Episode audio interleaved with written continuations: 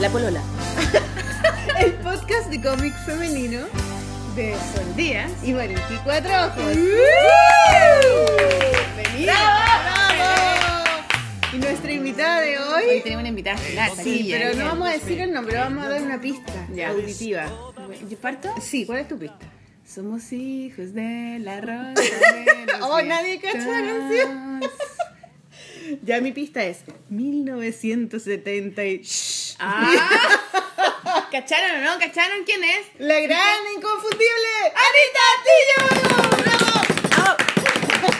Eh, eh. Estamos, estamos raperos hoy día, ye, ye. Estamos con unas viseras hoy día. Anita Una eh, tú eres la invitada más famosa que hemos tenido en nuestro programa, Sí, ¿cierto? sí, la, más popular, la más popular, no. porque porque hay gente que es famosa, pero no Sí, tiene ¿a quién- tanto, qué no la conoce tanta gente. Tú eres popular, porque te conoce mucha gente. ¿Qué otra gente popular han tenido? Villota tuvimos. Villota, sí. La Jani Dueña. Dueña. La Jani Dueñas. Igual, terrible popular. No, pero yo creo que tú eres más popular. Cristian Mata. No, tú. Ah, Cristian Mata. Se les cagó, los cagó a todos.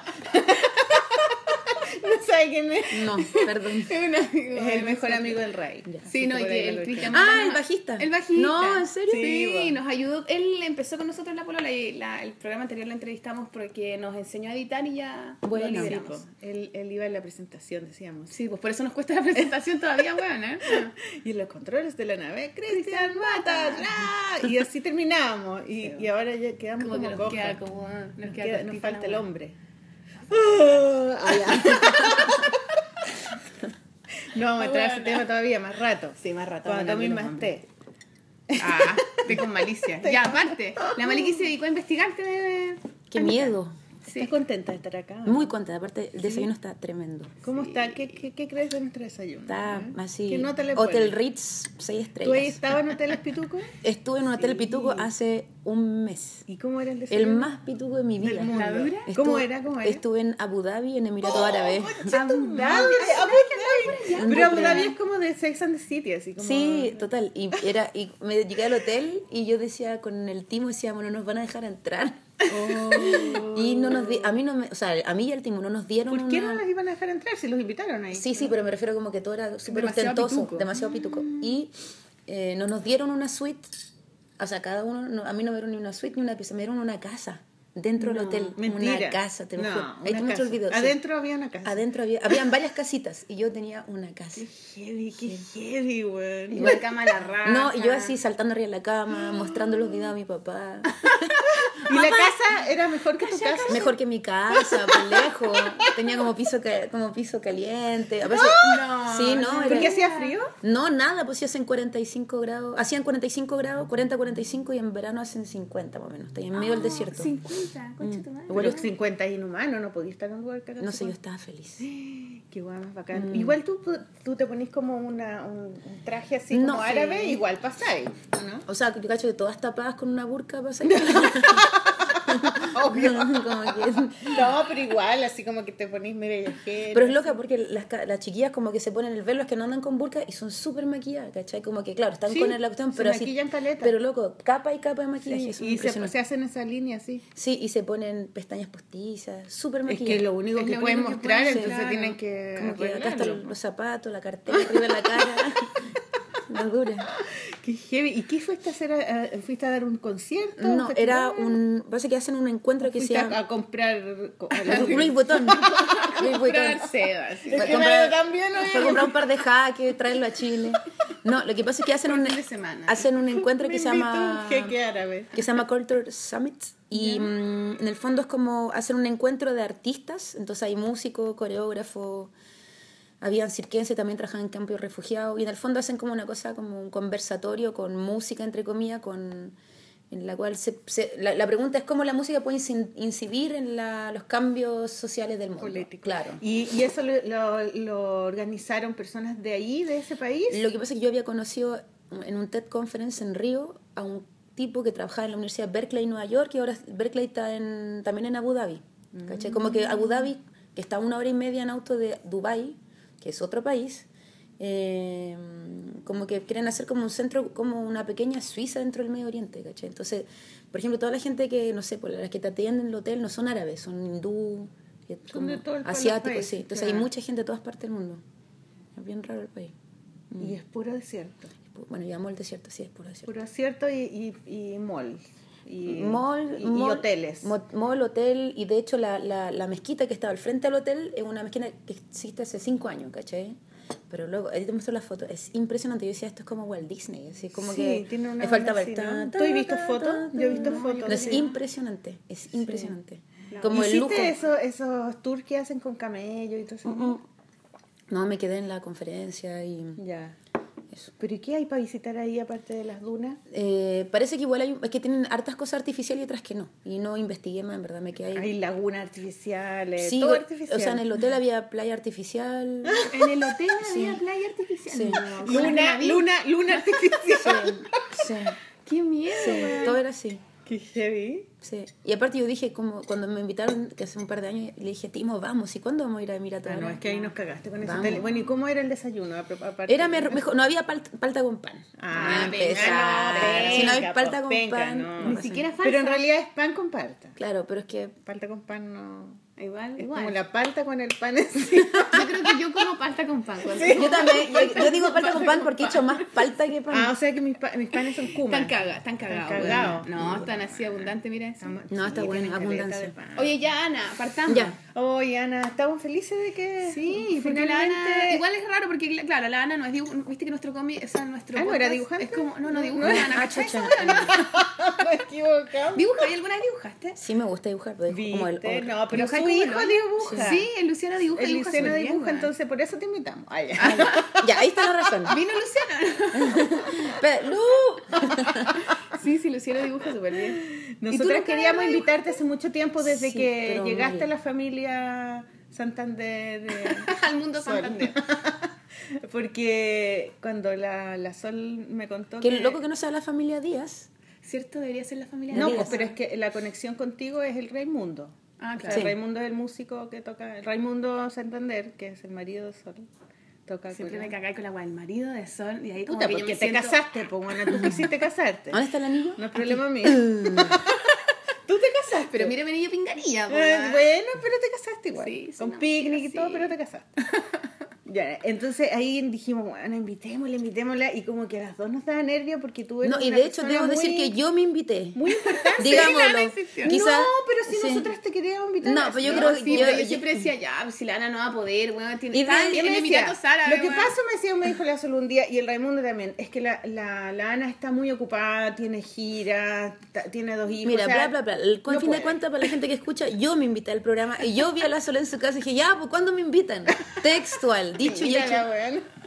Puta, sí, verdad. Bueno, pero eh, lo logramos, así que estamos muy felices. Voy a probar Eh, los pan con palta. Yo mm, eh, eh, me metí a internet ayer a, a buscar tus videos, todas las entrevistas que habían en YouTube, porque a veces hago eso. A veces me obsesiono con algo y... Y porque sabía de ti lo que te conocí esa vez que nos encontramos en la Casa de la Sol eh, en el almuerzo. Claro. Menos mal que no estaba borracha. Habíamos grabado, no, porque era hora de almuerzo. Era de día. Bueno, no Habíamos sé, grabado la polola y tú llegaste ahí y era como, oh, Anita y yo y todo, y conversamos un par de cosas del colegio, porque las niñas están en el mismo colegio. Y, mm, y eran como la onda de las marchas y estaba todo el tema ese, entonces hablamos un poco de eso y tú me diste como un speech así muy corto, pero muy per- perfecto y, y potente. Y dije, oh, bueno, la mina es seca, así como, oh, qué brígida. y entonces dije, no, tengo que cachar bien qué, qué, qué onda esta mina, cómo es, lo que piensa, voy a ver sus entrevistas. Y las vi, creo que todas las que habían en Te pasaste. YouTube. Y fue muy entretenido porque como que hay ent- entrevistas muy antiguas, Mm. antes de que fueras mamá y, y, y después cuando tu guagua era chiquitita. Cuando decía, no voy a ser mamá y después, oh, fui mamá. claro. ¿Decía esa weá? No sé, jamás pensé que iba a ser mamá en verdad. ¿En serio? Mm, mm. ¿Tú sí? Yo sí, sí, sí, yo tampoco. O sea, no era ni cagando como un sueño. Ay, qué, Qué bueno que uh, digáis eso, porque la yo la, otra vez le, le dije a mis hijas eso, o sea, se lo digo siempre, que para mí ser mamá no era una meta, nunca lo fue, nunca fue eh, ha- hacer una familia, nunca tenía esa imagen y, y nunca lo decía tampoco, o sea, como que mi idea era como yo quiero ser artista y vivir de mi arte y, y- y ser buena en, mi en lo que hago y vender mis pinturas. Siempre decía eso, pero casarme y tener hijos no, no. No era parte del Entonces, plan. claro, tuve hijos y, hago lo mejor que puedo, pero para mí eso no es como mi, mi gran weá en la vida, ¿cachai? Como que mis hijas son lo máximo y todo, pero, pero ¿me entendés? Como que no, no era una meta para mí. ¿Y tú les Creo que es algo normal tener hijos, es como que así se reproduce el ser humano, digamos. Entonces, ¿Pero y qué les dicen? A o mí sea- mi mamá también me decía eso. sí, y tú siempre le caes. Y, mi- y Ahora mi- entiendo todo, ¿no? Y ahora. Y la Lupita me dijo, igual es penca que te digan que, para, que tú no querías tener hijos. Sí, igual un poco penca, en realidad. Pero yo le digo, sí, yo sí. O sea, no que no, es que tú Entiendo. no le estás diciendo que no querías tener hijos, le estás diciendo que no era una meta, que es distinto igual. Sí, es yo distinto no, quería. querer tener hijos, que yo encuentro que eso es terrible. No querer tener un hijo y tenerlo igual, encuentro. Yo no encuentro horrible. terrible no querer tener hijos. Y tengo no yo quería que- No, tener hijos. Pero no, o sea, decirle a tu hijo que nunca Ah. quisiste O sea, tenerlo. en el fondo es como explicar que yo creo que, que no era que no era un, un- no sé, un fin, ¿cachai? Porque finalmente como que las, Es que mu- distinto, las mujeres siempre es como Sí, que se te vaya a casar y vaya a tener hijos. Punto. Y ahí se acabó. Y ahí se acabó, ¿cachai? Y después soy feliz nomás. Pareciera porque que ya, como ya la gran llegué, meta. claro, ya llegó el mi príncipe azul y estoy dentro del castillo. Y Y se acabó todo. Mm. Es que Y yo creo que por eso, No en me general, a las, mujeres como que rechazan, en general, un poco eso. A mí me costó casarme por eso. Y me costó también, y me cuesta todavía decir que tengo un hijo, tener, o la dinámica de tener hijos, por eso también, ¿cachai? No porque yo no quisiera tener hijos, yo siempre quise tener hijos, pero porque yo me imaginaba en una, en un, como esos eh, camiones de Scooby-Doo, como esa weá diciendo, cabrón, nos vamos a la playa, ¡eh! Nos vamos a la playa. Como, esa weá, me- como que yo encontraba bacán estar en una mesa grande lleno de hueones, ¿cachai? Ahora no sé si tendría toda esa cantidad de ¿Tú cabros. cachai lo que es esa weá? Pero o sea, sí, a la playa en una, en una van con me gusta como el choclón, ¿cachai? Cabros significa que eran más de un hijo. Sí, no, yo me imaginaba así como, eh, como una weá como recorriendo, no sé, yéndome para las playas del norte. Abu Dhabi. Abu Dhabi, no sé, como un hueveo, ¿cachai? avión. Pero no como que, ay, qué ganas de ser madre, ¿cachai? Es yo creo que es distinto. Entonces yo creo que ahí hay como una weá muy grande, como una figura muy arquetípica que nos da susto a la mayoría de las mujeres porque la madre no hace nada más que ser madre, ¿cachai? Depende de la- de tiene- la- del modelo de madre que hayáis tenido también. Sí, ¿Cómo pero cuando uno tu- tiene ganas de ser ¿Cómo era, ¿Cómo era tu modelo de madre de chica? Mi mamá, como Y de tu mamá y de las mamás que tú veías, porque tú naciste en Francia. mi mamá, no sé, pues mi mamá no cocina, por ejemplo, no, no tiene ni una onda con la cocina. Y desde chica he escuchado como, mira Ana María, yo no sé cocinar, no es mi tema. Si quería No hablamos, no me voy Y ellos te dicen Ana María. Sí, mi nombre es Ana María. Y, y si querí, te hablo de mu, no ¿Y, sé, de libro. ¿Y qué quién cocinaba tu papá? Mi papá, claro. Y mi mamá es como, a mí me gusta hacer el aseo y me gusta ah, el mundo académico y pensante. Entonces, ¿Qué es lo que hace tu mamá? Mi mamá es socióloga. socióloga. Es seca tu mamá, pues. Sí, es seca la señora.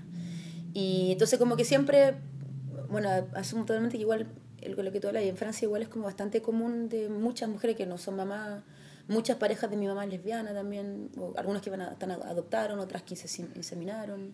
Claro, diversidad. Diversidad total, pero así, Diversidad claro. en la forma Es de que ser mamá y que en el ser mujer acá, al final, claro. que no es ser mamá. O finalmente de construcción de Distintos familia. modelos de La- mujeres. Como la construcción de familia totalmente distinta a la, a la postal a la postal a la postal que uno haya tenido como en la norma digamos entonces no y mi- tú tenías compañeros que eran de otros países, como por ejemplo africanos. muchos eran la mayoría porque era suburbio y la como que como la mayoría de los compañeros eran como Senegal. argelino marroquí mucho musulmán mucho, Y tú ibas a las casas de ellos. Sí. Y estaban sus mamás y sus mamás Sí. eran. había de todo burka y esas cosas. no burka no pero sí hartas mamás incluso compañeras mías como usando no la burka pero sí el velo ¿cachai? Mm. o que en, el, en la hora del almuerzo era súper natural que hubiera como comida sin chancho comida con chancho o sea es parte de lo cotidiano en el fondo como que Oye, Ana, pero tú naciste en Francia. yo nací en Francia Sí, Ah, po. naciste en Francia y ya está. Pregúntame a mí, yo sé todo.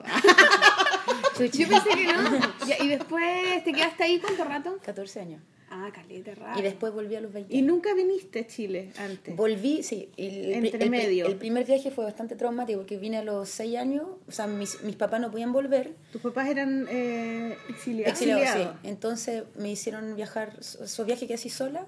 Entonces viajé a los 6 años de, de, Santiago, de París a Santiago, me quedé con mi abuela en la Florida y a la vuelta era el año 83, sí. Toda tu familia vivía acá, la familia de tu papá. Sí, claro. Y el año 83, eh, a la vuelta al aeropuerto me para la CNI. Y fue interrogatorio 8 horas. Y A el los seis años. A Sí, sola. A mí Te sola. agarraron y te metieron Sí. en una hogar. Y fue, fue, por eso fue traumático, porque fue un interrogatorio largo y mi... Pero yo tenía nacionalidad francesa, no era chilena. Y ellos lo que querían hacer era un trueque con mi mamá. Y en el avión francés, que era un Air France, estaba lleno de franceses y justo coincidió que había un periodista del Canard Enchaîné, que es un diario, entre comillas, de izquierda, y dice a todo el avión loco, hay una cabra chica francesa, hija de chileno, que la tienen en interrogatorio, no quieren que se vuelva a Francia. Yo propongo que todo el avión se pare hasta, y hagamos un paro general hasta que esta niña suba al avión. Y todo el avión dice sí. O sea, votan, si el avión para, ocho horas. Se mete Naciones Unidas, la Embajada de Francia queda la cagada, mis viejos histéricos en Francia. Mi, mi abuela, mi abuelo, todos gritando, yo en sala de interrogatorio. Tus ¿Qué te abuelos te habían ido a dejar al aeropuerto Sí, y estaban así como, ¿Te acuerdas po. que te pregunta? Es que era bien freak porque yo, yo hablaba, yo hablaba, yo no hablaba muy bien español, pero entendía todo. Y yo tenía como el inconsciente de mis viejos siempre me decían como a los pacos, nunca llorar frente a un paco, y era como, y no, y no los pesqué así. ¿Por Entonces, qué nunca hay que yo refrente? no sé, cos- No cosas, de educa- cosas de educación, ¿cachai? Familiar y política. Entonces, como que me acuerdo dos tipos con ray así, eso tengo una imagen. Como el, el Sí, como muy tipo postal. de... Muy de CNI. ¿Cómo se llama? como disfraces de CNI Sí. te ponían unos ray con un bigote. Ah. ¿O no? Y nada, pues al final lograron hacer presión y me fui al, al avión. Y fue la raja, me subí al avión, me llevaron en primera clase, me fui con los pilotos. Y pues llegué a Francia y dije, nunca más quiero volver a Chile. Obvio. Obvio. Y vol- me hicieron volver de nuevo a los ocho años. ¿Por Pero ahí no pasó nada. Para conectar con mi abuela. Pero Claro, y, y de nuevo viajaste sola familia. Sí, sola no. y no te pasó nada. Nada. Y a los 14 se vinieron todos. Sí. Oye, ¿y la gente que iba en ese avión se, se acordará de eso? No sé, pero salió como una nota en Francia, como que en plena dictadura. Pues, Claro. como, Oye, igual cuático. ¿eh? mm, ¿cuál de- Y volver a Chile, ¿cómo fue vivir acá después de estar en Francia? Después de toda esa diversidad. Allá estaba contenta, era una hueá mortal, diversidad la raja, o, o igual ¿En Francia? algo sen- claro que sentía ahí. Es que yo creo que muchos de nosotros que nacimos fuera hijos de argelinos, marroquíes, como que teníamos siempre, o sea, uno nació allá, entonces claro, tenía educación francesa y tal, pero no te sentí francesa. Yo nunca canté la marsellesa, ¿cachai? Nunca fue... ¿Tú tenías las maletas hechas? No, mis viejos sí. Porque yo conocí una niña, una familia en Alemania, que eran hijos de exiliados también, ella tenía mi edad. Y ella decía que en la casa estaban las maletas hechas. Cualquier momento de O poder sea, lo que sí teníamos era siempre como todos los muebles eran recuperados en la calle porque no íbamos en cualquier minuto. Siempre era como todo listo. No maleta, pero sí Todo de como... paso. Todo de paso, ¿cachai? Y de claro, hecho, un- y crecer con esa sensación es Sí, distinto a, a pensar que es tu casa y te vaya a quedar para siempre, ¿cachai? pero igual yo- yo iba a un colegio con Público. pero todos los niños eran como tú, o sea, caleta de hijos de exiliados o eran No, cabros yo era la no, única eran chilena. inmigrantes, éramos sí. dos chilenas en todo el colegio. Pero eran inmigrantes. Pero la todo hijo mayoría. inmigrante. Entonces, pasa que yo creo que el gran conflicto es que mucha gente que son hijos argelinos de segunda o tercera generación, como los chicanos en Estados Unidos, que en el fondo no se sienten franceses, no se sienten gringos, pero vuelven al país, tampoco son del país. O sea, siempre hay Claro. como esa ambigüedad, como como de dónde, como una, una suerte, sobre todo cuando eres adolescente, que está en plena construcción de identidad y en crisis identitaria, que es como no soy de aquí ni soy de allá, como ni chicha ni limonada en el fondo, ¿cachai? Claro. Entonces sí, volver a Chile fue violento, fue súper violento. Porque claro, tenía, estaba acostumbrada a mis amigos, yo estaba acostumbrada a estar en un curso con 35 compañeros de clase y estaba acostumbrada a que los 30 fueran extranjeros, ¿cachai? O sea, y como yo nació ahí, pero de Senegal, Camerún. y- Además que son distintas las razones por las que ¿cómo eran fue? inmigrantes los niños. Pues, por Sí, pues. ejemplo, no sé, a lo mejor hay gente que se va de su país porque hay mucha pobreza. Por ejemplo, los haitianos que se vienen para acá y que tú mire, mira ahí cómo es Haití ahora, o sea, la pobreza terrible que tú te imaginas ellos llegando acá, es el paraíso Chile, ¿cachai? Entonces se vienen por un, por un apuro económico, o sea, porque necesitan tener una vida digna, ¿cachai? Y, y hay otra gente que es, que, es, que es inmigrante porque son exiliados y los echaron de, de su país. Sí, pero igual yo creo que todas las migraciones son políticas. O sea, no, yo no creo que hayan inmigraciones como porque eres exiliado o porque te escapaste por una guerra civil o, o, Y también porque te querés ir a otro país. o porque te querés ir por... Pero ya cuando soy más grande. Sí, sí, pero me refiero que Claro. toda la gente que se escapa de un país, Mm. sea por guerra civil, sea porque llegó el narcotráfico, como no sé, por los países de América Central, Sí. eh, o sea porque por, por miseria, siempre son, son iguales una razón política por la cual te vas. ¿no? es- O sea, nadie se quiere ir de su país, o sea, es absurdo. O sea, creo que. O sea, por naturaleza, Por naturaleza que tú- no querría- No, porque está tu claro, familia, tu raíz, tu casa, tu rincón, tu pan amasado, tu palta. O sea, te Pero re- una te persona. reconocí. Pero yo me quise ir de Chile. po. Sí, pero es diferente Cuando querer- eres grande. Sí, es diferente Claro, quererse es diferente. como yo quiero recorrer el mundo. Claro. Cuando tú te, te- te estás en una obligación, en un apuro, por una situación tienes que irte, es por una razón política siempre, porque Siempre, no hay claro. agua, no sé, pues pienso en la guerra en Sudán, o sea, por miles de razones siempre es político. ¿Y a esas personas, a esos compañeros que tú tenías ahí, los volviste a ver alguna vez? Sí, lo he vuelto a ver, son ¿Sí? chistosos. ¿Están allá? Eh, ¿Están muchos están allá, mi mejor amiga está del Congo, tu mejor amiga la De la época. chilena? No, ¿O era congolesa. ¿Congolesa? Sí. Congolesa. Y ella se volvió. Se volvió a Brazzaville, una ciudad. ¿Y has, Congo. y has ido al Congo? No iba al Congo. Está la tandala en el Congo, pero quiero puro ir. Es que esta, esta África está muy complicado. Súper heavy. Súper heavy, sí. Pero sí me encantaría ir. Pero como que hay que estar moviéndose igual. Oye, Ana, ya acá llegaste, ¿cómo fue, cómo era tu, cómo era tu curso acá? Acá. Llegué, llegué a la Alianza ¿Llegué a Francesa. qué edad tenía? A los 14. Llegué a la Ah, la Alianza, Alianza Francesa, llegué a súper pituca. sí, pituco. claro. Entonces llegué de barrio popular a barrio... o sea, Pero igual de Francia, po. Sí, pero igual llegué a Puente Alto. Entonces ¿Y por qué llegaste de Puente Alto? Te ibas a la Alianza Francesa, Sí. la concha de su madre, el manso Sí. pique, weón. Espérate, ¿y tú eh, ahí así rapeabas ya? No, ¿no? no, yo... Lo que pasa es que mi mamá, cuando estábamos en Pero ya vamos a entrar en ese tema. Ay, ya. Lo que pasa es que mi mamá, cuando estábamos en Francia, mi mamá hay una carrera ya que es como asistente social que se llama educador de calle. Y el educador de calle lo que hace es trabajar en terreno, en el fondo con los cabros, en la esquina, el que se roba, no sé, pues la moto. En el la- barrio. En el barrio. Claro. Y mi mamá armaba ya especialista como en juventud, ¿cachai? Como pequeña delincuencia juvenil. y- Entonces armó un centro cultural en la comuna al lado donde vivíamos. Y entonces yo iba con, no sé, 8, 9, 10 años y todos tenían 14, 15, 16, 17. Y acá en todos centro cultural que ¿Todos hacían raperos? Sí, pintaban, pues, bailaban. graffiti, vivo y... O sea, Es que como que en esa época empezó. ¿Y qué edad tenías tú ahí? del rap, po. 8, 9. Entonces, claro, lo vi y fue como, loco, esta es la tandalá. Ah. ¿Cachai? Como que aluciné. Pero fue atrás de la pega de mi vieja que... Bueno, en el colegio se escuchaba, pero ahí como que empecé a... Como que me compré mis primeros libros de graffiti, ¿cachai? Y, y, y Francia tuvo un auge el hip hop en los 80, ¿cachai? Entonces ya en los 89, 92, por- ahí. Ah, ese, ese es el año. O sea, no, no, hablando, más o menos. Claro, 87, 86, 85 por ahí. Ya, ¿cachai? ya. Entonces como que por ahí empecé a escuchar y entonces claro, llegué a Chile y llegué a Puente Alto y ¿Qué año era ese? 90. claro, no entré tanto. Entonces llego y digo, y lo primero dije, bueno, el hip hop me dicen los Panteras Negras, era lo- como lo único que había. O la pose, Pero Panteras Negras muy antiguos. la- pero po. la Timpasi, Claro. que después era la, la pose latina. Y llegué hasta el colegio ultra cuico, como barrio alto, era tratar de entender ¿Y qué... por qué llegaste a la Alianza Francesa? Porque muchos de nosotros llegamos a Chile y... Es, es normal que cuando venían de Francia llegan a Porque al tener nacionalidad. Claro. francesa, en ese caso, Francia Y te, te becaba. Te- Entonces no yo nunca paga el pagué el colegio. colegio. Pero en Alianza es cuico y todo, pero es un colegio donde hay muchos casos como el de Lana. Sí, po. llegamos en entonces, patota, ¿cachai? Entonces siempre está ese esa porción de alumnos que son Becado. Entonces había gente que como el Celi. Pues, po. el Celi- ¿El Celi también de la Alianza Sí, pues yo era compañera del, del Celi. ¿Eres compañera de curso? Sí, pues, o sea, del Miguel. Sí, por eso ¿Del conozco a la Mico? Andrés. Del, del hermano Ah, mayor del del Micha. Del Micha. Ah. Por eso conozco al Celis, pues. Entonces el- ellos vivían en Recoleta, ¿cachai? Había Sí. gente que vivía en la legua, o sea, Sí. éramos, estábamos todos Pero repartidos. es cuando tienen la nacionalidad francesa o los papás Entran son franceses, no, y, cuando, y no pagan. Hay algunos que pagan la y mitad. fue muy cuático esa... Horrible, horrible. Era- Fue un balde de agua fría.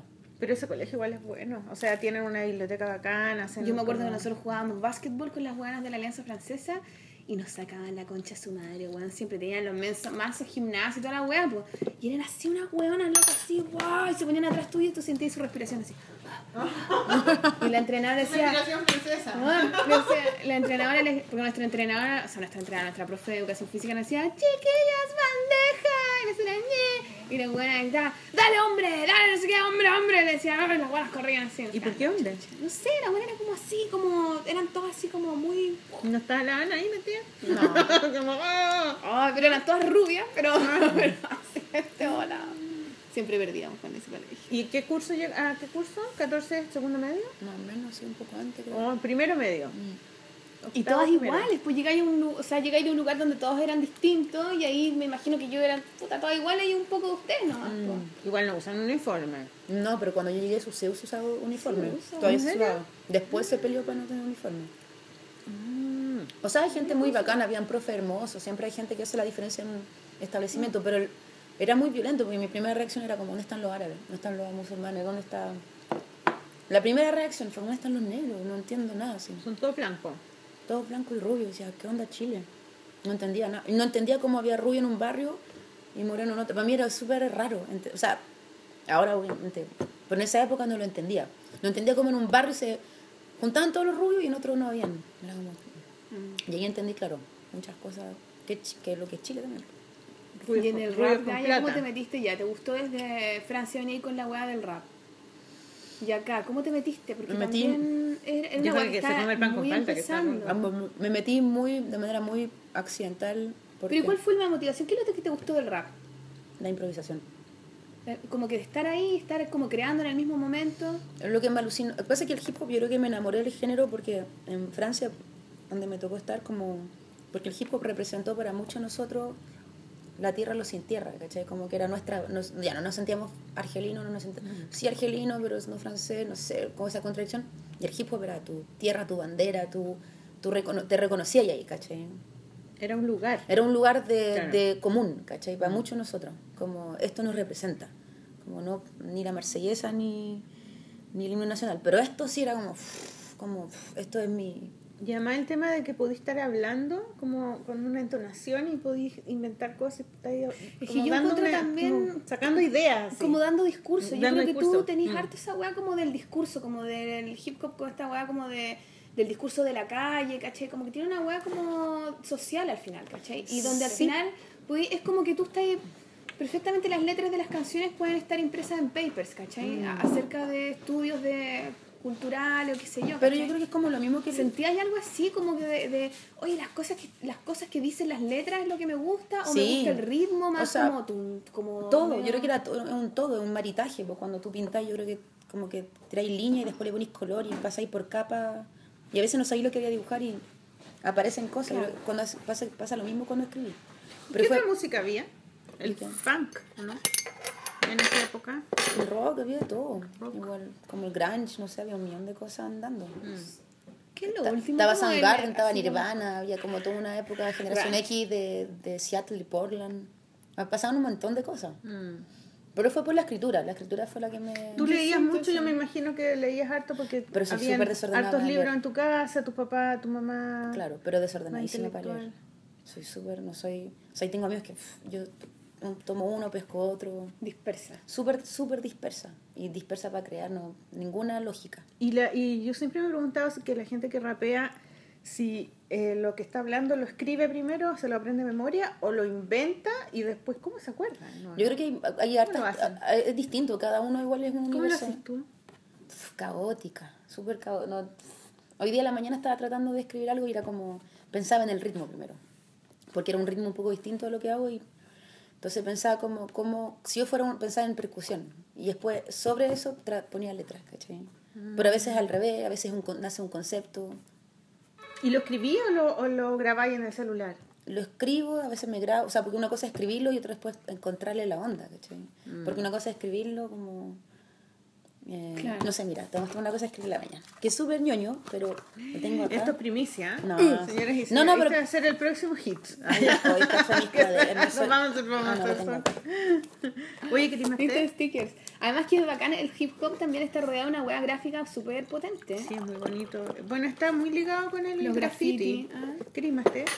Ya. Mira, por ejemplo, una cosa es que yo lo escriba, como, no sé, esto es una tontera, que una, dice, llevo un lápiz y una hoja en blanco, un par de papeles que me acompañan cuando voy viajando, un verso solo, un canto cojo, que no con- un nódulo que no controlo y todo me da vuelta en la cabeza de algún modo, una coma solitaria, una pregunta que se dispara en los rincones de mi casa, tengo fuego en la garganta, una llama que se prende por mi cuello y se derrama, ya, tontera. Eso es poesía. Ya, bueno, Es, eso que, es que tiene mucho que ver ya, poesía, ya, sí. y, y como que después, pues, como, nada que ver, como, llevo un lápiz, llevo una hoja en blanco, un par de papeles que me acompaña cuando voy viajando, un verso solo, un canto cojo, un nódulo que no controlo, y todo me da vuelta en la cabeza de algún modo. ¿Cachai? De- bacán!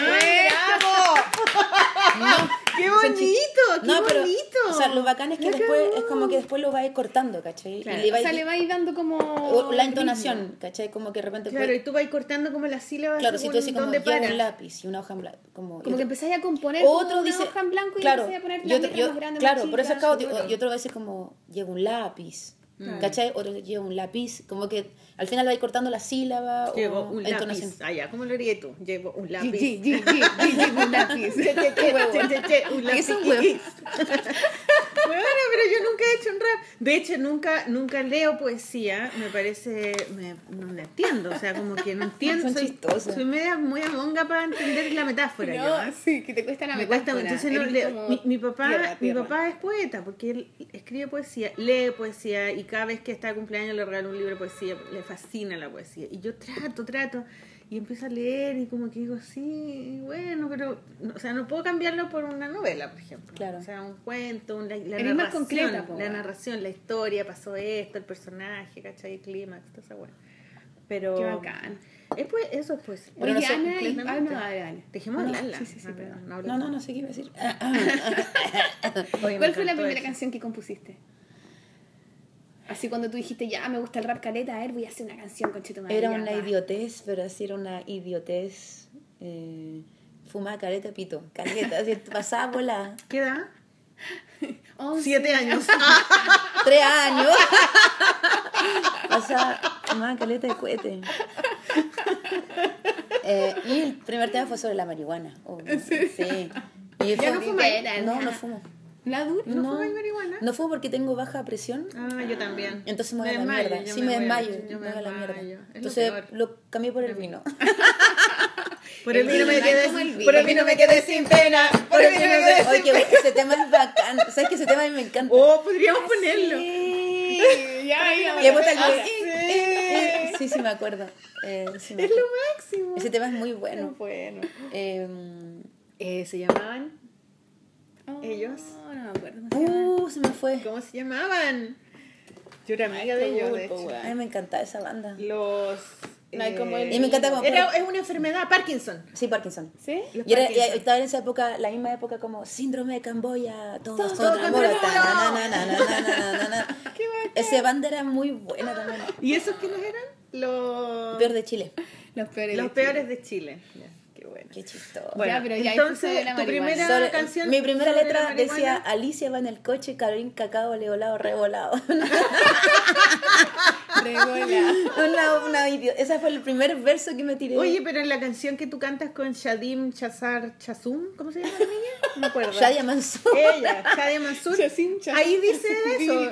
Alicia va en el coche o Callito Blanco, no sé. Es que me encantan las canciones de Caballito ¿Cierto? Claro. Sí, parece. O Alicia en el coche, ¿no? Sí, no, el, el, el caballito blanco parece. Se estaba ahí como haciendo un cover de tu Sí, de niñez. mi ¿Y qué- época. ¿Pero qué edad tenía y cuando hiciste eso? Eh, ¿Ocho? No, nada, ojalá hubiera tenido 8. No, bueno, tenía 17. Ah, ¿En serio? Acá, acá. Sí, fue acá en Chile. Ya. No, no fue allá. ¿Y con quiénes te juntabas, por ejemplo? ¿Cómo fue? Sí, pues? ¿Cómo te metiste en la. Estabas en el barrio, en la plaza, y de repente unos raperos culiados y dijiste, ah, bueno, ¿Cómo te-? No, pero habían, habían grupos de rap. El, ¿Cómo se llaman po. esto? El, la pose latina. Estaba la pose latina. Lo- ¿Eras amiga de Sí, los el Jimmy me conoce de Cabra Chica. ¿Se acuerda de mí con El Jumper? Jimmy, el Jimmy es tan lindo Es- como, como habla. Oh, ¿Lo has visto tú? Habla no? así, Jimmy Fernández. Es demasiado. La No, yo tengo recuerdo de los tiros de gracia y maquiza. Ahí me acuerdo que tiene, como para caerse al- hacia el suelo. Tiene tremenda voz Jimmy, ¿verdad? Es maravillosa Es su verdad, voz, es muy buena, No, Hola, no, la, soy no la puedo Fernández de. Pose Latina en directo. Sí. Fracapata. Era una cosa. Los dos hermanos, tenían el grupo. No, no eran hermanos, era ¿No? el ¿No eran Crespo, super Crespo, no son Ah, no, hermanos. no, ah, yo pensé que eran hermanos. Ya, entonces, ¿con quién te juntabas? ¿Quién eran tus amigos? Me juntaba con unos caros que se llaman Rodrigo, de Ara- se juntaban, me juntaba en Macul, ¿Ya?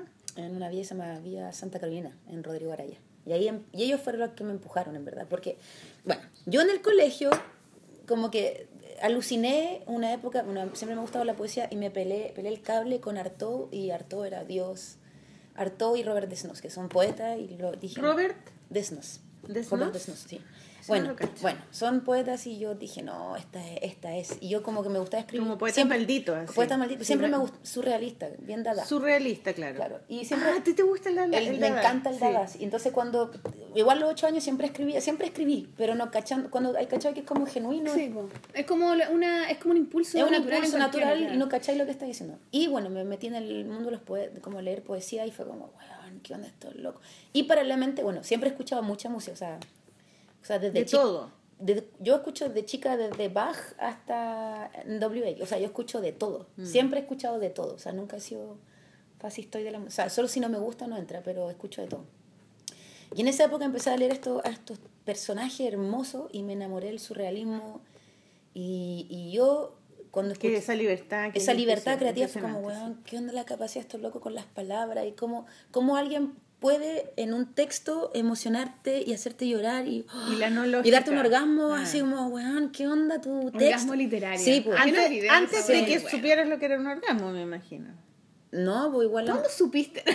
Bueno, un uno se masturba, no sé. Como, Sí, verdad. como que no, no tiene por qué ser como... Pero, pero uno cacha realmente que lo que El placer, yo creo que de, sí. De que, de que tengáis sexo realmente. Totalmente que sí. Pero Yo sí, no me to- acuerdo, totalmente. No, quizás, quizás lo sabía. Y no lo sabía, y no, te, y no, Claro, sabía, no lo sabía. y no le, y no- y no le podí- no le ponía un nombre. Pero ¿cachai? después decir, ah, eso era un orgasmo. Eso era un No, orgasmo, un placer Un, un orgasmo sideral. así de fuerte cuando tan chica. Yo encuentro que sí. A veces puede, puede ser por casualidad también. Y por casualidad, pa' cal- a hombre y mujer le ha pasado caleta, como que no sabéis lo que es, y no Como le dais encontráis con una weá. no le dais un nombre. Pero Pero bueno, igual es alucinante que, que tengáis esa sensación como de placer con un texto, como Es leer heavy. un cachai, es bonito eso. y eso me había pasado antes con, con porque el primer vinilo que, que tuve en mis manos fue el vinilo de Chico Buarque Construcción, y cuando ya había escuchado Construcción, a los ocho años tenía, decía yo quiero escribir canciones, pero sin Chico Buarque es, es, es brasilero, el Sí. cantante. Tremendo cantante. Bueno. Y la cosa, entonces cuando empecé a leer lo surrealista, quedé loca. Dije, no, weón, esto es loco, ¿por qué no nací en esta época? Me vino toda una locura en mi cabeza. Pero esa época es muy antigua. Sí, pues, pero igual era como una admiración Estar ahí, ahí, como como, una- los dada ahí. El weón es loco, hermoso, así, y libre, súper libre. Y machista.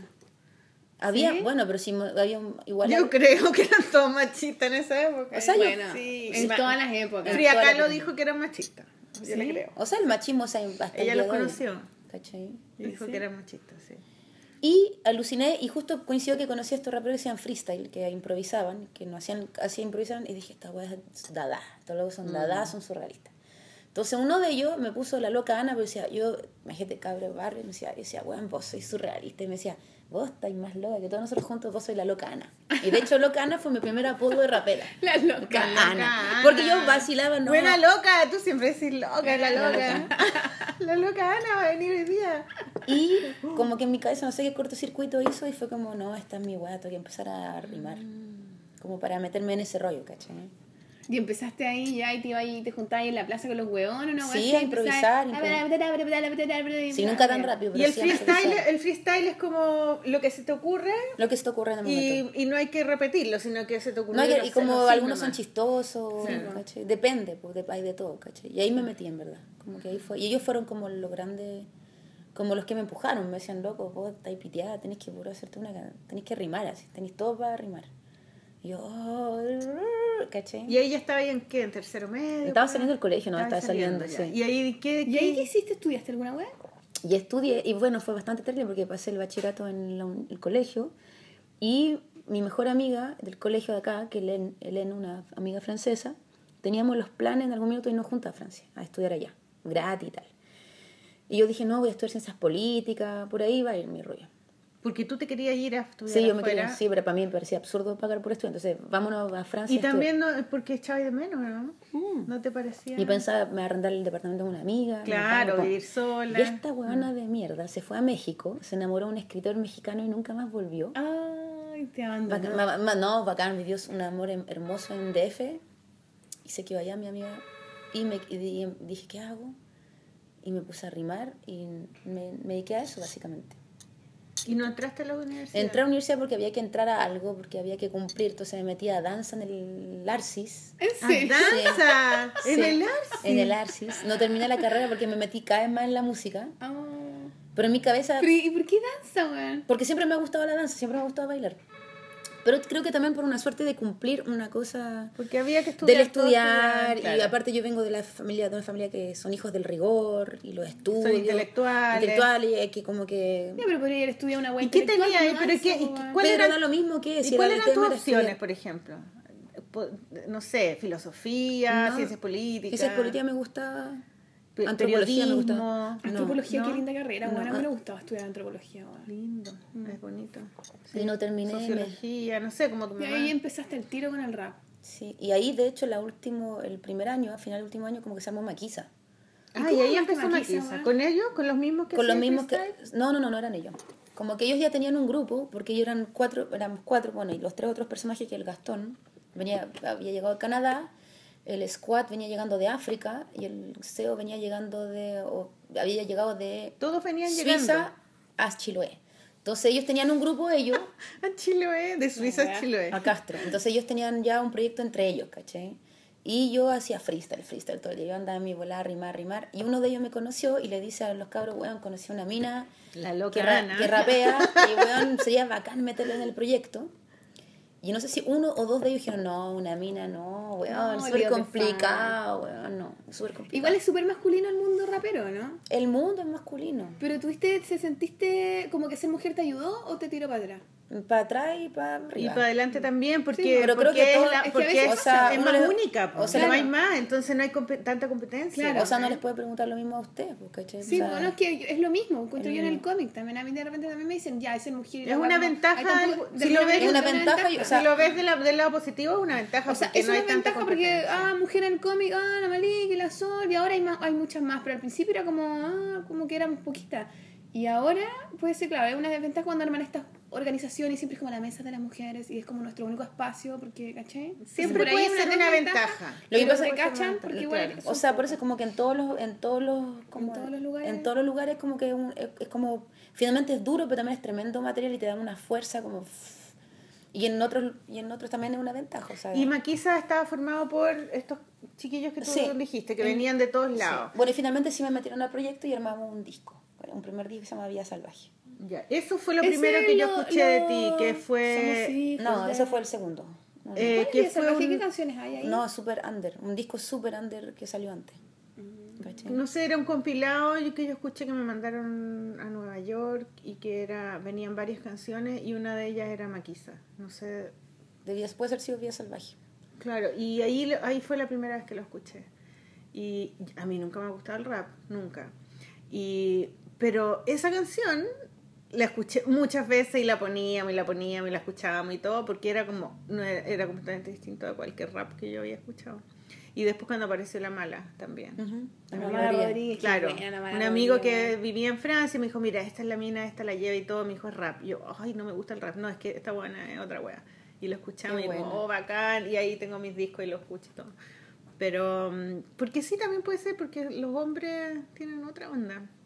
No, es que hay un hip hop igual también como más duro, como más... No, y la, y la, y la Dadalu también me gusta.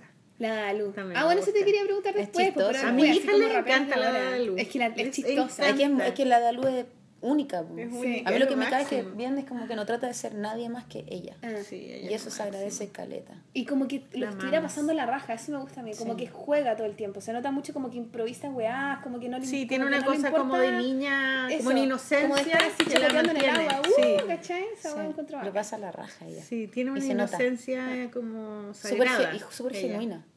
Sí. Y me- a la Dadalu. O sea, la Dalu no hay otra, es ella. Sí. ¿Cachai? Ya, entonces estamos en la línea tiempo. Maquisa. Eh, ¿Y qué, está- qué fue Maquisa. Maquisa? ¿Cuánto tiempo duró Maquisa? Maquisa le fue bien, ¿no? ¿Cuánto duramos? Era Maquisa y Tiro de Gracia, pues eran como los máximos... O sea, los gente como quizás que sonábamos en radio, pero había un montón de otras bandas. Claro, Que no, pero yo te digo como que los, yo en el colegio la- Claro. los grupos que se escuchaban así más, eran esos dos. Claro. ¿Y con Maquisa te fuiste de gira? S- mm, ¿Fuiste afuera a tocar no, a, a no. Latinoamérica? mm, a ver, a algún lado? no, como que fue muy ¿A los local. países que donde, de donde ellos venían? No, ¿no? no, no, fue muy local todo, muy local todo. ¿Y, de- y qué pasó? eh? ¿Qué- ¿Por qué se separaron? ¿Y qué pasó? Que como que dif- diferencia, yo creo que es muy difícil sostener un grupo, o sea, como que con, con uno de ellos en particular, como que somos súper distintos de personalidades, ¿cachai? Como, y eso en algún minuto iba a causar fricción de forma natural, ¿cachai? Yo era su- soy súper volátil, dispersa, digo algo, después digo otra cosa, después me voy para allá, pa, pf, como que ultra pasión, que es muy bueno en algunas cosas. ¿Qué yo, signo eres tú? Géminis. Y yo puedo entender Ah, que... por eso. Ah, Pedro Angel. Y yo- y yo- pollo. Y yo, y yo puedo entender que. Y yo, igual yo puedo entender que eso desespera, ¿cachai? Como la cosa como Claro, el gallo era Tauro, seguro. cáncer. Ah, ya, no es tan terrible. No, ¿Vos el sos cáncer. Tauro, weona? Yo soy Tauro. Van a empezar a generar... Entonces no podemos ser amigas. Bueno, se acabó el- gracias por la Se acabó el entrevista. Gracias. God bless. No, tú sabes que mis mejores amigos han sido eh, signos dobles, po. Géminis, Cáncer. que- Eh, ¿le haces no me, no, nunca tengo amigos con signos fijos, que son de, un- no sé, ¿Un dibujito? ¿A eso Sí, te sí. Yo también soy doble. Sí, porque la gente doble de los eh, signos dobles son como más relajados, más, no sé, experimentan, ¿cachai? Y yo Bueno, soy se tan así po. que me complementan. No puedo estar con una persona así, no la soporto, la encuentro terrible. Entonces, Ah, podríamos, bien. podría ser. Ámense ahora. Bueno, seguimos con el podcast. Qué estúpida. Ya, no, si no, no tiene nada que ver. Yo siempre me, como que yo... eh, Está no bien, importante. amamos. Ya, dale, dale. No sé en qué quedó. Quedamos en Que- Maquisa. Ah, que- ya, bueno. Entonces causó, quería- causó claro. fricción, sí, de forma el natural. Ah, no, Y el cáncer. Cáncer, cáncer. como que yo creo que causó fricción, pues igual desespera esta cosa como... Y aparte que yo era súper cabra chica y Maquisa le fue demasiado bien, demasiado rápido. Mm. Y entonces, claro, el, el cliché un poco de la fama como que a mí me, cost- me, me dolió, me costó caleta. ¿En qué Sufrí Que sentido? te reconocieran y toda la weá. es súper freak, así. como- ¿Todavía te duele esa weá? No, ahora lo tomo con más humor. A veces, pero no, ya no, ya como que me río. la ¿Pero verdad. qué te pasaba, por ejemplo? Me pasaba que me parecía como violento, pues, me- no entendía por qué la gente quería un autógrafo, no, no- trataba de entenderlo y no lo entendía, era como, no, no entendía. Entonces, claro, a veces tú decís, pero ¿para qué quería un autógrafo? Y la gente lo toma mal. Mm. Y no es que es de mala onda, pero ¿por- ¿cuál es el interés? ¿Qué vas a hacer con mi firma? Sí, no, no, no, pero ni siquiera qué vas a hacer, ¿para qué? Como cuando le entiendo el, el valor o el interés, conversemos, tomemos algo, pero...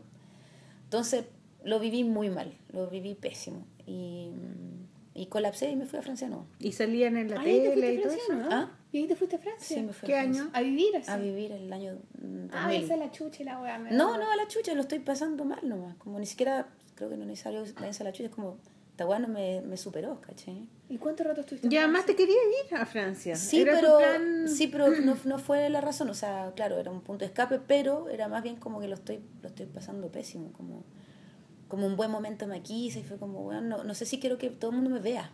Mm. Encuentro que la- la- el ser incógnito es súper cómodo. Como, Claro, que porque- sepan de ti y que te hagan entrevista en la radio y te pregunten Sí. por tu infancia. o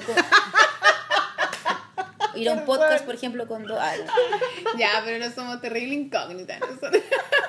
Este es un podcast super under, weón. Esta weá después va a ser de culto. Si nadie Como plan escucha, Z. no te preocupes, nadie escucha la polola. Pero, pero sí lo viví mal y me fui. po. Lo viví pésimo. ¿Y cuánto ¿Y rato cómo lo estuviste allá? pasaste allá? Pasé la raja, me fui dos años y medio. ¿Y por qué te volviste? Por- me fui y no hice nada de música. Y no le dije a nadie que era músico. Me quedé así callada. Me dediqué a... Pero conocí a gente, estaba ahí. Conocí a gente, pero pasé... Mi, mi plan era hacerlo más... ¿Y qué hiciste? Fui conserje de edificio, fui... mm, eh, ¿Cómo se llama esta? Inspectora de colegio. Inspectora de colegio, la ¿en loca. serio? Sí. Guarda los pitos que vienen a la gana. Qué feo. No, si ella no fuma, ella no fuma. Y la loca estaba con los caros cuartos medio. Y la sacaron. Inspectora de colegio. Sí, inspectora colegio. Perdona, estamos puro huevo. Lo pasé la raja. Oye, pero qué chulo. Igual buena, porque esa, esa weá de ser incógnito, de ser invisible, lo bueno que te da es que te permite también observar. Po. Cuando Es estás todo el genial. tiempo siendo observada, no podís tú. ¿Y Mira, ¿Cómo cambiar mirar, tu vida completamente? Es como me voy a otro planeta, permiso. No, y claro, y te hace, me te hace como replantearte la mirada al final también de la weá. Una abstracción, pues estaba buenísimo. Pero tú sabías que era como una pausa dentro de tu camino musical. No, pensé que me iba a quedar allá un buen rato. ¿Qué más? Conserje edificio, eh, Eh, inspectora, ¿qué más? Eh, me hicieron un test en la piel también, de cremas y cosas así. ¿En serio? Sí, fui catadora de té. Nah, catadora Fui de té. secretaria de una, de una oficina de exportación de frutas colombianas. No. Ahora que me acuerdo. Uy, la buena loca. Y lo último que fue lo más entretenido, trabajé en un café para niños. Un café. Ah, Pero sí. los niños no toman café. No, pues, pero un café en el fondo como un centro cultural en la cual servía como café para los papás y habían muchas actividades. Como el de tu mamá. Sí, pero no, porque era, esto era muy abierto al público para quien entrara, saliera. mm, y, y ahí, claro, trabajé unos meses ahí y lo pasé increíble. Qué bacán. Calé con caleta cabro chico. ¿Y la vuelta qué weá? Y la vuelta dije, oye, voy a Chile. Bueno, porque. No, y después me salió una pega muy. Espérate, freak. ¿tenía ahí pololo allá? Tenía un novio, sí. Tenía una, porque ahí eso, eso es Sí, es importante. po. Tenía un Si novio tenía un francés. podía armar un que proyecto. Yo estaba enganchadísima y él era muy francés y muy complicado. ¿Y él era músico? Músico, era pianista. Pianista Es pianista. clásico. Más No. complicado todavía. no, no, pianista de música, no, tra- trabaja con distintas bandas. De hecho, somos muy amigos. De hecho, va a ser papá. Muy buena onda. Y eh, este loco como que siempre me- se iba de gira, me decía, no, mejor terminar antes de la gira. Y me la hice a una, dos, y la tercera dije, te ¿sabes qué? madre. No, la tercera dije, no, porque antes, después la pega del, del café me salió una pega muy freak, que me pagaban la raja por un mes de pega. Entonces le digo al café que la dueña, la almaguera, muy buena, le digo, oye, me salió una pega en la UNESCO, me pagan tres veces el sueldo, un mes. Me dijo, no, anda nomás. Y trabajé en la fotocopiadora, ¿cachai la wea? Ahora que me acuerdo. ¿Fotocopiadora de Trabajé como la fotocopiadora de la parte latina en UNESCO, en París. Que taquilla Oye, igual. weá, tenés que sacar la fotocopia. Fotocopia lo en español y me pagaban un sueldo así, que era tres veces mi sueldo, ¿cachai? Y- Pero tenés que, hola, una fotocopia de esta weá. Sí, Ti, ti, ti, ti. eso nada más, estar sentada, No. leía, escuchaba música. Qué bacán. Entonces cuando recibí ese Quiero suel- hacer eso. dije ese sueldo, me llegó en las manos una revista como él, una wea así como esa wea De mujer culiada. de, de hoja de, de Papel couché. papel couché. y veo la wea de papel couché. Anda- Ándate a couché. La loca couché. Lo decimos mal papel couché porque eso es en francés, ¿o ¿no? Papier, papier couché. Couché. El couché. Couché. couché. Bueno, bueno, couché, couché. ¿Es couché o no couché? Ah, avec moi ce soir? Bueno, me llega el papel couché en la mano y sale como eh, quiere realizar un viaje increíble en su vida espiritual y la weá. Ah. No, pero te lo, te lo juro. Con mis hijos. Eh, los templos Shaolin se están abriendo al público y entonces explicaban toda la weá, cuánto costaba, cómo funcionaba y te iba ahí entre tres meses y seis meses a la montaña perdida en China con un monje Shaolin que te da clase onda, levantarte a las 5 de la mañana, meditación, después hacer kung fu, después meditar de nuevo un poco Eso así que es otro planeta. otro total. planeta. Y yo vi esa weá y este loco que, la cual está muy enganchada me decía, no, no, la verdad es que si me voy de gira terminemos. Y yo digo, ¿sabes qué loco? Me voy a ir a China, weón. O sea, en verdad, No. tenía la plata por esta pega. Y dije, weón, me Y te puedo- alcanzaba. Me alcanzaba, me sobraba. Y dije, weón, me puedo ir tres meses a China, loco, la patá. Me voy a China, loco.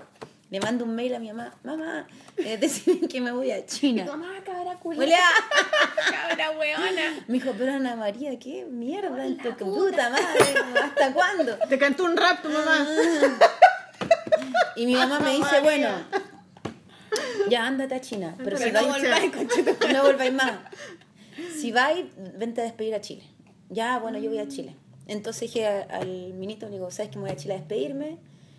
Y ahí me dice de una bueno, la verdad es que si te vas, es mejor separarse. Y yo dije, Ay, el huevo pesado, no, pero él es un bello. Y yo me fui y llegué a Chile y no me devolví más.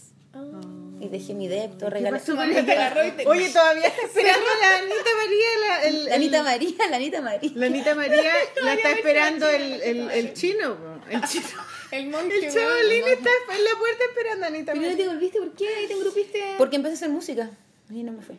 Y no hacía música hace dos, tres años. Nada, nada, no escribí nada, nada, no hice nada, nada, nada. No, hice un tema para un compilado para Violeta Parra en Chile Y era rico. y nada más. música.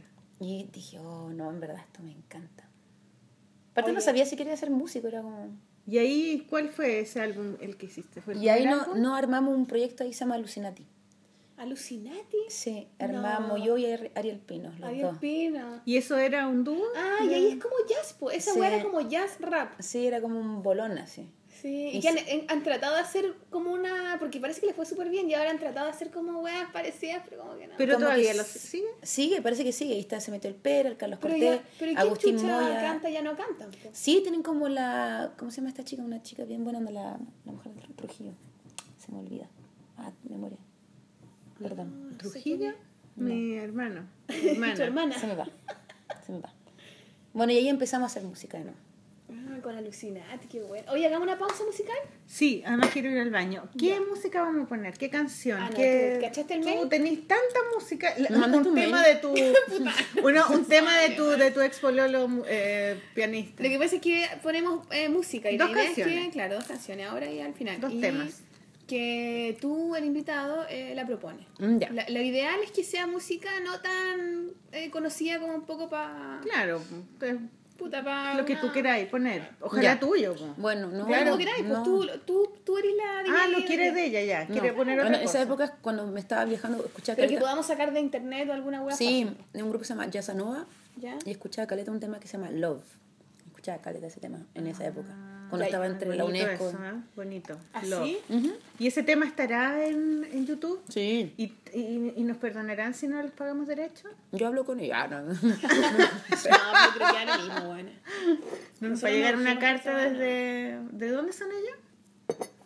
Creo que es, un, es como un colectivo de DJ, creo que no sé, son noruegos, esos países raros. Ya, no Mira, llegar una situación a Noruega, yo voy. Vamos, Ah, yo voy al tiro. Ya, entonces vámonos, hagamos una pausa y ya para la otra mitad ya empezar Antes a la a China. completamente. A Sí, po, China. antes que llegue el monje y se la Se pasaron. Ya, nos vamos con Yasanova Love. Something's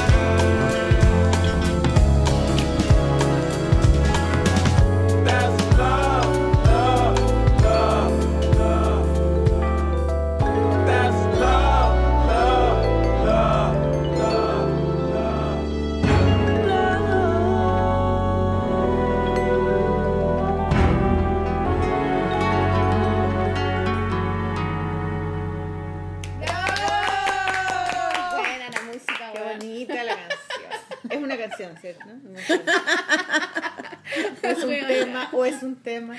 Es, un- es un tema, ¿cómo se dice? ¿Tema, canción? ¿Cómo prefieres tú, Ana? Un tema, no sé. Tema, Pónete un tema, uno dice. Ya, entonces estábamos, ¿en, te- ¿en qué estábamos de la línea de tiempo? que ya Maquisa cagó, la Ana se fue a Francia, con casi a China, con el bus. Ah, China, China. Bueno, ¿y qué pasó a con. China? No, ¿Te no. habías comprado los pasajes? No, no, no, no, lo había comprado todavía. No me fui nunca a China. Ah, y ya, se quedó no aquí tenía- en ya. Chile haciendo la música. música. Ya, ¿y cuál fue tu primer Alucinati. disco? El primer disco. Alucinati. O sea, no hicimos, no grabamos, no grabamos ningún disco, creo, creo, no sé. No sé, tengo memoria de pollo. ¿En qué minuto grabáis tú como Anita Tijoux tu primer disco? Primero el disco el 2007, ¿Cuántos años después que volviste? tres años, Tres creo. años. Creo. Oh. No sé, hoy tengo memoria de pollo. No sé. Pero después de Alucinati, chao Alucinati, ¿Cuál y fue ahí tu ya primer álbum? ¿Cómo wea se llamaba? ¿Cómo? Caos. Caos. ¿Y cuál es el hit de ese disco? No tiene ningún hit. creo. ¿Y después de Caos? Después de Caos hice 77. 77. Ah, ya es ese, 1970. ese es hit, pues ese, ese se ganó el Grammy, ¿no? Mm, Nominado. El que ganó. No, yo gané un Grammy con Jorge Drexler y el resto puras nominaciones. Pero ese disco ¿Cuál es fue, Jorge ¿no? El que... ¿Cuál es ese...? El uruguayo. No, no, sí, pero ¿cuál? El que hay un video como que están Sí, todos bailando, bailando, sí, como con una sí, weá. ¿Cómo sí. fue? A ver, tarera un poco. No me acuerdo. ¿Cómo es esa weá, esa Me canción? están haciendo muchas preguntas, no sé, no me acuerdo. Em, Déjala tranquila. Libera, no, no, no, no, no, no, no, no, no, es un tema de él, de hecho. La, la- Ah, no, pero es que tú tenías uno... duro. Pero esa canción como que se pone una weá. Bueno, entonces eh, te quedaste acá y hiciste el disco. Y, y qué pasó con el tema de la fama? Porque ah, tú saliste arrancando por eso y volviste acá y te empezó a ir Y te fuiste más, más famosa, po, weón. eh, ¿Cómo no, lidiáis con la fama ahora, weón? surfeo, yo creo. No, no colapsáis con la weá porque hay que que mientras más surfeo. Surf. ¿Entiendes? Feo, dice, ¿qué es eso? Surfear, surfear. Solfeo, solfeo, tengo una weá musical, ¿cachai? no cachaste, Maliki, el lenguaje musical. Surfeo. Ah, como que. Surfeáis, como que Claro, fluís nomás. Claro. O sea, hay cosas que tomas en serio y otras que no, nomás. ¿Y no te hiere la weá? Comentarios y weá. Porque cachai, realmente como que tú decís ya. Por más que te va bien y hay un montón de gente que te ama, que te idolatra, que te tira mucha buena onda, me imagino yo, y te como de mucho amor contigo, lo más probable es que también se levante la otra energía Sí, de que hay muchos weones que puta la van a culiar, la weá. La envidia y Sí. la mala onda. ¿Cómo lidiáis con esa weá? ¿Alcanzáis a darte cuenta de esa mala onda? ¿Existe la O notáis? sea, te existe, existe y, o sea, yo creo que si tenía una opinión siempre va a existir. pues, Claro. Em, ¿Cómo hago? Eh, Sabes que estoy meditando. Eso Eso, me, es ha- súper bueno, me ha servido caleta. Para mirar con altura de mira también, porque para no tomarse tan en serio uno tampoco, ¿cachai? Como... Esa weá me gusta que decís que la, la- esa cita que está ahí tú diciendo. Espera, Como te lo no voy a buscar en mi en cuaderno. mi tarea de Anita Tillo. Sí. Este, ¿Cuál de toda la entrevista? Tengo una que escribí un, algo que me, me- me gustó mucho. Dice, te cito, creo que un creador, un artista que no sea capaz de vivir en crisis permanente o de cuestionarse la obra y de cuestionarse a sí mismo, más allá del nombre que se construye y la proyección que tiene el resto de uno, se transforma en un logo y no hay nada más terrible que transformarse en un logo publicitario, porque se acabó el cuestionamiento con el mundo y se acabó el diálogo. Las grandes conversaciones existenciales las tienes en esos momentos de crisis profunda. Hay que equivocarse para aprender. Sí, yo soy hija del, del error, no del rigor. Yo encontré súper bonito eso esa porque esa es como una lección de vida para cualquier artista. Y, y uno está esperando también como vivir feliz, no tener problemas. Uno quiere eso también, ¿cachai? Yo quiero ser feliz, no quiero tener problemas.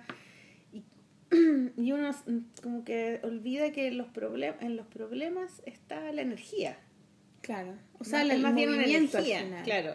Y el artista tiene que vivir con energía, si no se transforma en un modelo, ¿cachai? Que es estático y que es un logo al final, ¿cachai? Qué triste esa weá del Y es logo. como la publicidad, entre comillas, ¿cachai? Es como ser un, Un producto. producto, Mm. que a veces se confunde eso, ¿cachai? Un producto que es para la gente. Claro, ¿cachai? como no, ella, es ella que hace ese tipo de cosas, ¿cachai? Ah. Es la Ana que rapea y ahora la Ana que rapea ya no es la Ana que rapea. Tú ahora cantas canciones, rapeáis, pero ahora eres melódica y haces canciones que son con melodías románticas y como altiplánicas. Entonces ya na- nadie puede decir es la que rapea porque es más que rapear. Claro, o sea, te salís de tus propios límites. Siempre te estás saliendo. O sea, ¿tú crees que te vaya a salir más aún? Sí, po, o siempre, sea, siempre, ojalá. yo creo. Claro.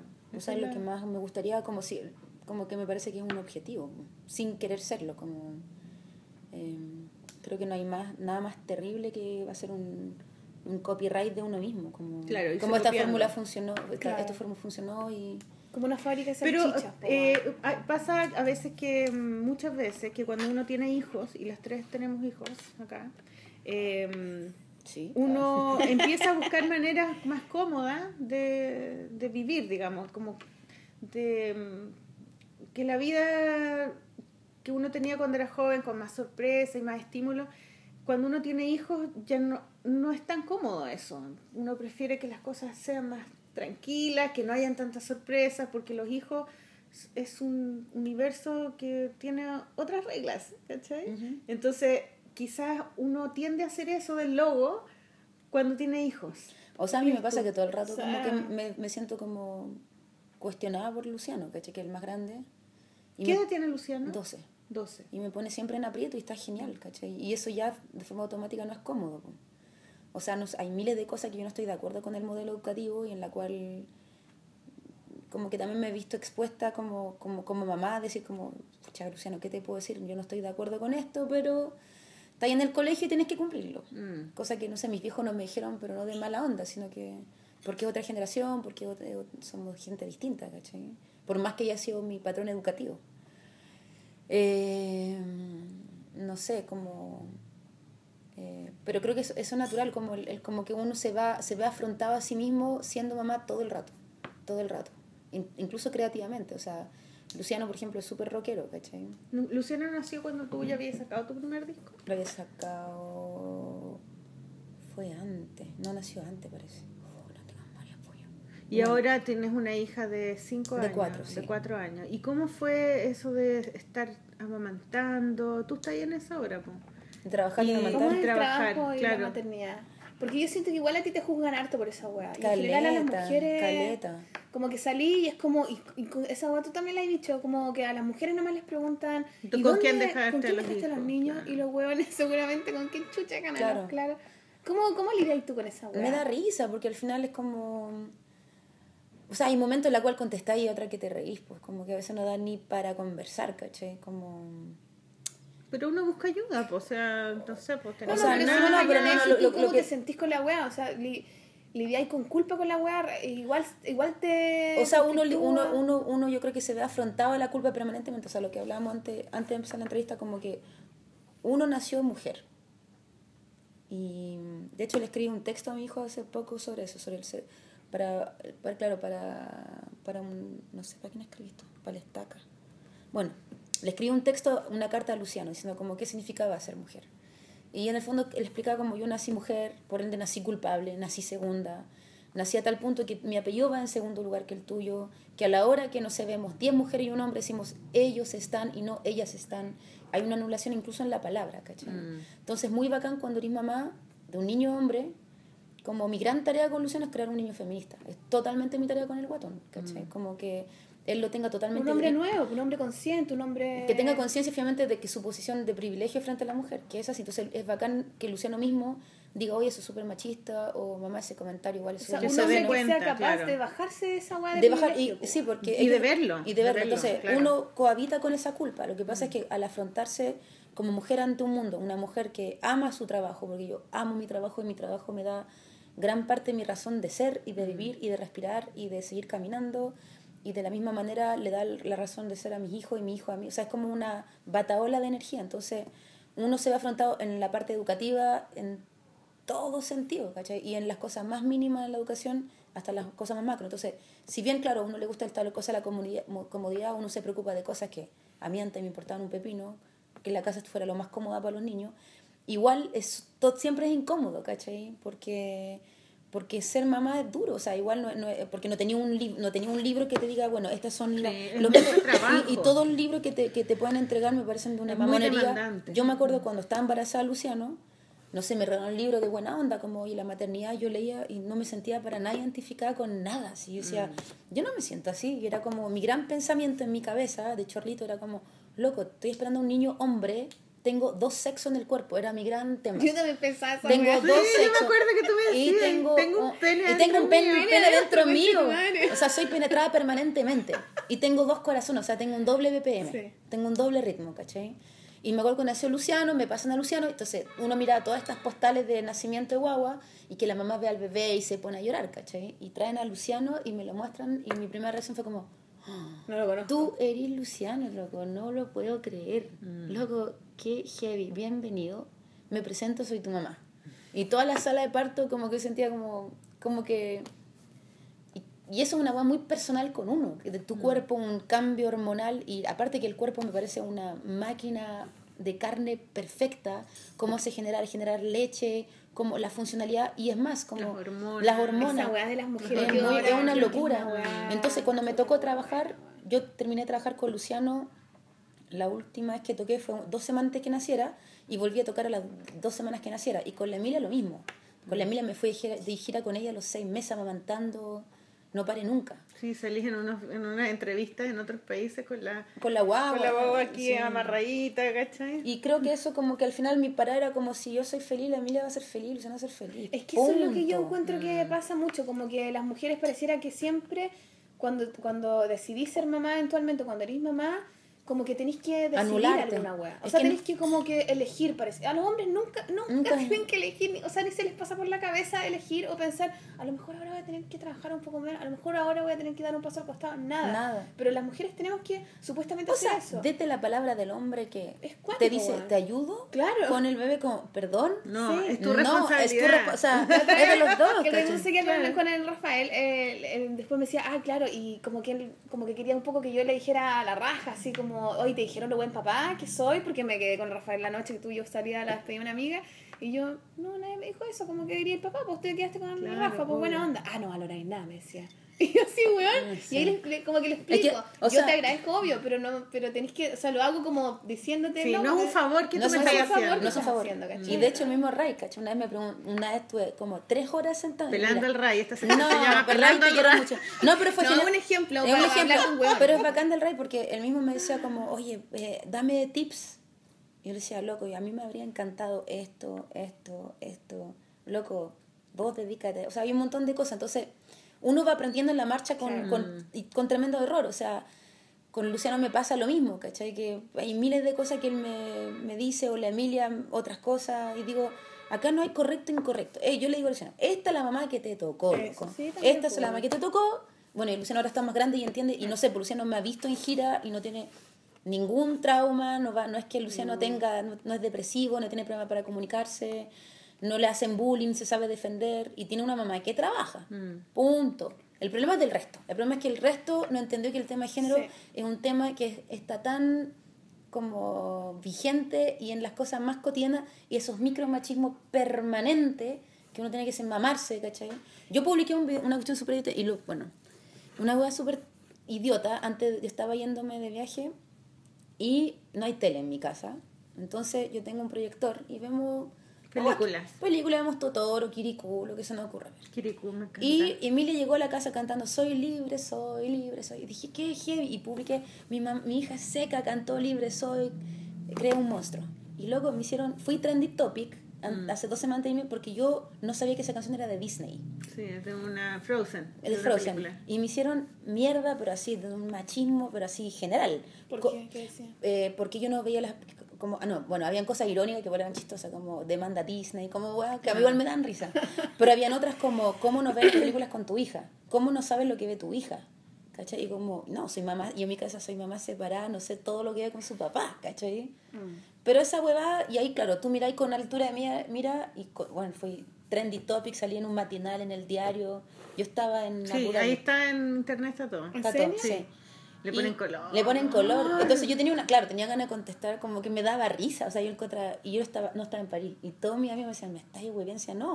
O sea, es real, ¿cachai? O sea, entonces tú te das cuenta que al final, como las minas siempre. Se les pide mucho la weá a las mujeres, a las mujeres a se- la, a la madre. No, y las mujeres tenemos que ser rica, inteligente, simpática, caliente en la cama, pero delante de todo como súper Claro. lady, caliente, pero buena madre. buena madre, Abnegada. No, la abnegada, no devota, que virgen, como madre. que entonces ahí te das cuenta que igual tenemos una tarea que, sub- que nos toca generacionalmente súper interesante y súper importante para, para, Para el Rafa, hombre, claro. por Luciano, por la Emilia, por tu hija. Es fundamental, ¿cachai? Porque es tan absurdo, ¿cachai? Y eso pasa todo el rato, o sea, uno mira con, o sea, no, no, no soy yo, es a todas, y nos pasa como en las conversaciones, Sí. ¿cachai? Pero y también es, es el, es el, el mensaje mental que uno, es la narración personal que uno tiene con las cosas, ¿cachai? Que uno tiene esa voz que te dice, ya, pero ¿y qué onda? ¿cachai? Como que viene de, es, es de adentro de uno Bueno, la em- em- censura. empezó ¿cachai? Porque uno también es parte de la sociedad. uno, pues, claro. bueno, porque uno te está No es necesario que te El- lo digan, el- uno mismo el se primero- autocritica, ¿cachai? El primero de enero de este año, como mi gran deseo, dije, no, no era mi deseo, como un objetivo de este año para mí, el 2017, es nunca más sentirme culpable. Es- para mí fue fundamental, porque, o sea, igual me cuesta, pero siempre es como, pucha, esa cosa como súper Mm. como crucificada, como el sacrificio, fue como, no quiero sentir nunca más culpa. Eso, y- pero y tú no, no, no, te, no te criaste como católica. o sea, No, pero, pero por más que yo tenga... Yo soy No, pero yo No, weá pero a ver, yo voy a ser súper honesta, yo soy de una familia de izquierda, de, de papás marxistas, o sea, sub- ateo, soy familia muy atea. ¿Igual tenés culpa? Pero si uno vive en una sociedad culposa, no porque tiene... yo, no yo, tiene no yo pensaba que mis hijas, porque como no, no, van a un colegio católico, no, van a tener nunca culpa. No, estás muy equivocada porque a la hora que tú vas al supermercado y que es Navidad y tú tienes hijas, tienes el pasillo de juguetes de hombre y juguetes de niña. Y por más que tú tengas una formación familiar y que intentes en tu casa y en tu nido y en tu rincón hacer la diferencia, igual a la hora que la- los niños van a... O sea, que en Navidad te había afrontado, Ah, ¿qué le esa, compro? claro. Que es que la dictadura del rosado versus la dictadura del azul. Claro. Y eso es. Y tenéis que comprarle. Porque Y tenéis si que comprarle. No, no voy a hacer una Ca- Navidad. Ah, concha que tu tu madre, madre, vaya a traumar a tu hijo y la weá. ¿Cachai? O te sea, van a mirar, te van a mirar con cara Entonces, de- por más, lo que ¿pero quiero llegar es que, aparte que seamos realistas, o sea, nuestro micromundo no es el mundo. Sí, Lo nuestro verdad. es una elite y somos un, un- un lugar privilegiado del pensar, que tenemos que expandir y seguirlo pensando y formulando, e incluso recorrigiendo de forma permanente entre nosotras y nosotros. Pero es heavy, loco, o sea, como que es agotador, ¿cachai? Como que eres tú contra todos, ¿cachai? Pero a la vez veis como ciertos resultados, micro resultados que yo veo con Luciano ahora que está más grande, que es súper interesante como un niño hombre, que digo, loco, está todo bien, loco. O sea, Luciano, Hay con- esperanza o sea, todavía, Luciano compartido con, no sé, tengo miles de amigas, un montón de amigas lesbianas, amigos gays, o sea, como que Luciano ha visto de todo en la casa. Y que no, no hay una fórmula de familia. La familia, y él mismo dice, esta es nuestra familia y se constituye de esta manera, ¿cachai? Y él no tiene ningún problema, ¿cachai? No, no, o sea, veo que él tiene como un, como entrando a esta etapa de la preadolescencia como con una construcción respecto al mundo, de quién es él frente al mundo, ¿cachai? ¿cachai? Pero, pero, es, o sea, pero es verdad que es, es agotador. Entonces hay momentos que, claro, como lidio con eso, hay momentos que me cago de la risa. Digo, no, esta es idiota. Y hay otros que me vienen angustia. Digo, bueno, ¿qué hago mal? ¿Qué dije de mal? O sea, que parece que hubiera asesinado Soy a peor, alguien. soy lo lo peor. peor. Soy la peor mamá, hice todo mal. Perdón por ser feliz con mi trabajo, perdón. Esa, esa weá es cuática, weón. Por ser, por, por ser feliz en Por- mi trabajo. perdón por ser ¿Por qué las emancipada. madres tienen que pedir perdón, Perdón por, por ser no, felices en su depen- trabajo? perdón por no depender de nadie, ¿cachai? Tienen que pedir permiso por ser Sí, feliz. o sea, no, O porque sea, no, perdón, perdón, permiso. porque pareciera que la madre solo tiene que dedicarse y y el amor profundo solamente hacia los hijos, po, ¿cachai? Es, es ridículo, pues, porque yo creo que el amor es, es más grande y mientras más feliz y más enamorada estés en millones de otros aspectos de tu vida, más amor vas a tener o sea, para tus hijos. y en, en mi caso, mi vieja es socióloga y la he visto toda su vida trabajando. Y eso es hermoso. Y yo veo a mi, mi vieja, mi vieja pensante, emancipada, la veo publicando en foro, iba para allá, iba para arriba, calama, y trabaja con el tema del racismo en Chile. Y yo la veo y digo, bueno, mi vieja es grosa, ¿Y loco. para ella cómo fue volver a Chile? ¿Le gustó? Ah, tenés que preguntarle a ella. Chan, vamos al próximo programa de Napoleón. ¿Cómo se llama tu mamá, Emilia? María no, Emilia, pero María Emilia. por ejemplo nunca se devolvió. Ella se quedó acá. Ella se quedó acá, sí. Entonces le tiene que haber gustado. Es que ella siente que hay muchas cosas, lo que sentimos mucho, hay muchas cosas que hacer, hay, hay mucha hay mucha laguna que, que, que están ahí como que hay un trabajo, ¿cachai? Y que obviamente, no te miento, veces digo, me voy, o sea, para mí sería mil veces más simple trabajar mi carrera en California. O sea, yo me, me puedo ir y armo la weá y después digo, pero puta, la weá en Chile, weón, hay tantas cosas Eso que te hacer. quiero preguntar y, yo, claro. y, y como que finalmente digo, pero loco, como que me viene una desesperanza, porque claro, esta cosa de la red social, el celular, es una red paralela, o sea, no es la realidad, es una red paralela de gente que tiene tiempo de publicar. Pero si tú pensás en el Chile, en el, el otro Chile, el Chile poblacional, el Chile comunitario, el Chile territorial, hay un montón de gente haciendo un trabajo milimétrico que están parados con cuatro palos y pues decir, loco, bueno, son increíbles estos locos. O sea, no sé, pienso en la Radio Vía Francia, pienso en proyectos comunitarios de huertos comunitarios, donde está, no sé, pues rodeado de poblaciones donde la pasta base se instaló, y gente haciendo talleres, bibliotecas populares, eh, colegios populares, tú decís, ¿qué onda estos locos, cachai? O sea, haciendo todo con la nada. Un nivel de, de, de vocación, un nivel de amor a lo que están haciendo que digo, puta, eso me da todo el sentido que arma. Ahora, ¿cachai? Yo te quería preguntar esa weá, porque Mm. partimos con la weá de que era, eres francesa en el fondo. Y no te sentís ni chilena ni francesa y todo este rollo como de identidad. Ojo, yo me siento bien chilena, como que me siento... Ahora ya te sientes Claro, porque Sí, al final el compromiso obvio. que tenéis con esta weá, con estar acá, es grande. O sea, Lo como que pasa es que- viniendo de afuera, aún sea, así como que te apropiáis y como lo- hay una responsabilidad, que- sentís una responsabilidad. Lo que pasa es que yo tuve que resignificar lo que significaba ser chilena. Para, fue que fue un trabajo muy personal, que no tiene que ver con la bandera, ni tiene que ver con...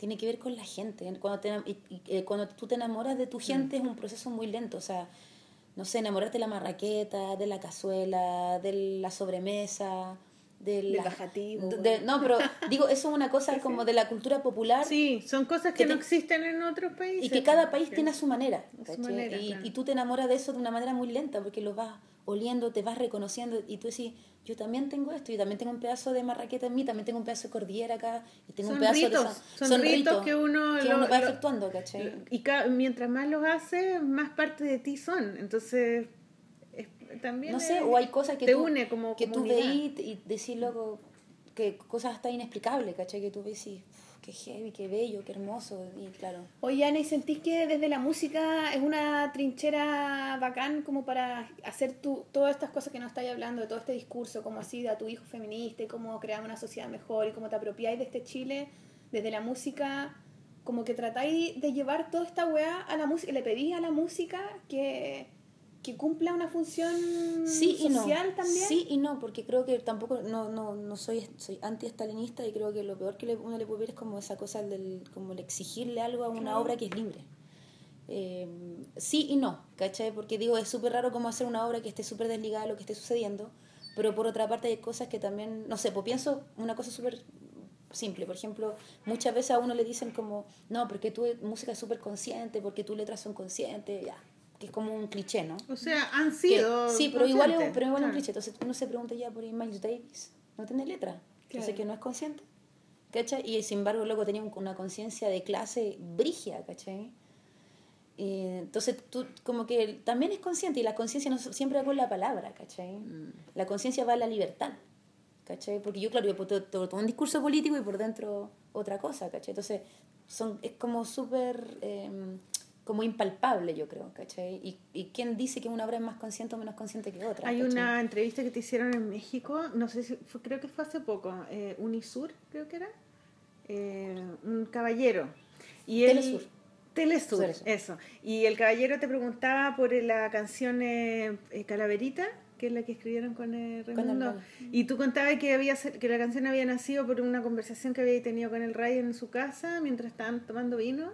Y él estaba hablando sobre la- que se estaba muriendo su abuela o se había muerto su abuela. Y tú contaste que también se te había muerto. Empezaste a hablar de tu abuela y empezaste a hablar de que a lo mejor esos espíritus estaban ahí en la pieza, estaban medio oscurados, entonces empezaron a. claro, Bueno, y vomitamos. me ayudó. Me vómito apareció mi mira. abuelita. Entonces empezaron a hablar de los muertos que estaban ahí, no sé qué, puta, una canción de los muertos, ah, una canción de los muertos, y empezaron a, a hacer, y hicieron le esta canción, que esta canción, y no tiene nada que ver esta canción con las canciones de que hablan sobre, no sé, pues, eh, no a la guerra, no a la... A la O el shock. Claro. el- Pero tiene todo que ver para mí. Claro. pero es, pero es mucho más eh, Universal.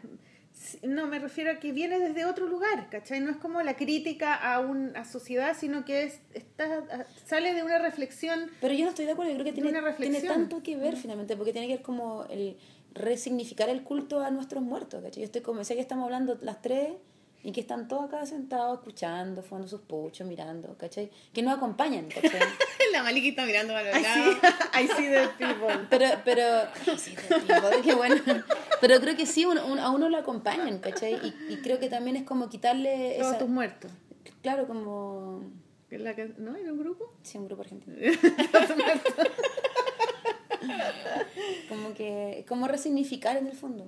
O sea, al final todo lo que uno haga, independiente que quiera hacerlo, que tenga las palabras sociedad, capitalismo, la mierda que sea, todo lo que uno hace en la vida tiene que ver con la política y tiene que ver con cómo nos relacionamos. Y uno, le, claro, y uno le poco- puede poner el nombre que quiera. que Hay gente que es súper Todo anticapitalista. habla de nuestra época. al Hay final, gente toda que, hay gente que es muy anticapitalista y no lo sabe. Mm. Desde la alimentación, si el capitalismo se te mete hasta en la comida, o sea, todo el tema de Monsanto, todo el tema de la alimentación y el control del cuerpo. Si controla el cuerpo y controla las emociones, controla una sociedad completa, ¿cachai? Entonces hay gente que trabaja desde las emociones, hay gente que trabaja de la sociología, otro desde un pre-kinder, otro desde la música, otro desde el arte, el otro desde... Creo que todos los frontis son fundamentales, no, no creo que la música o el arte, creo que todo es fundamental, necesitamos economistas, necesitamos matemáticos, necesitamos químicos, necesitamos gente que está en otro lugar, ¿cachai? O sea, mi prima es especialista en hongo. Y el trabajo que ella hace con los hongos, una ella me habla y me parece como, weón, qué locura, weón. Me parece un universo así como... Yo, yo la escucho y tengo como un placer orgásmico sideral. Digo, ¿qué onda? El mundo está loca, ¿cachai? Que lo que te puede pasar con un pianista cuando te, no sé, pues vais descubriendo la obra, ¿cachai? Es esa curiosidad que Sí. tú la tenés ahí como es que, todo, viva es que hay todo mucha gente haciendo Mm. cosas muy, bonito bacanas de distintos lugares, ¿cachai? ¿Y tenía una visión positiva con respecto a eso? Sí y Pensando no. que hay mucha gente que está haciendo más bacanas y decís, con Sí. tu madre podemos lograrlo, weón. O sea, hoy día, o sea, hoy día sí, po, que tengo que tener esa posición porque si no me viene una depre del terror. Cuando me- ¿Eres depresiva? ¿no? Sí, yo soy muy bajón. ¿Sí? ¿Y Sí. tomáis pastillas para la depresión? No. ¿Nunca he tomado? No. Porque está medio chile medicado. No, no, Ahora. soy antipastilla. Pero sí creo que uno puede tener, usar ciertas herramientas que se acomoden a uno. pues. O sea, aparte que creo que lo terrible de esto es que todos creen tener dueño de la verdad. Todos somos, todo yo mi verdad, mi verdad, todos tenemos... Verdad, verdad, mi verdad.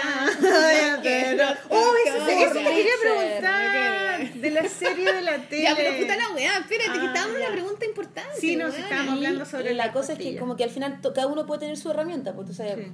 hay gente que no sé, pues necesita meditar 10, 5 minutos al día, otro que necesita hacer un rito de no sé qué, otro de otra cosa. Creo que hay much, como que todos buscamos una manera de tener una suerte de arbotantes que te permitan como seguir caminando y a, y a no perder esa esperanza, ¿cachai? Como loco. ¿Qué son arbotantes? Eh, los arbotantes cuando, no sé, pues una iglesia está cayendo, le ponen Ah, no arbotantes. Qué bueno. Nunca había escuchado. culta, pues, nunca había escuchado la palabra. palabra. Es bonita la arbotantes. palabra. Oye, Ani, nunca Bueno, ya, nada que un poco, pero ¿nunca te han dado ganas de escribir un libro? Sí, Sí, sí, de hecho lo voy a hacer. que Sí, que ¿o no? Lo que pasa es que libro. no- Como ocupando la misma, el mismo Pero espérate, como- o sea, podrías de- escribir o un libro de tu vida, ¿o no? No, Nosotros autobiográfico. Autobiográfico, una novela gráfica. No, me, me gustaría mucho. Me lo, me lo, lo han ofrecido, pero no encuentro todavía la, el- la ventana.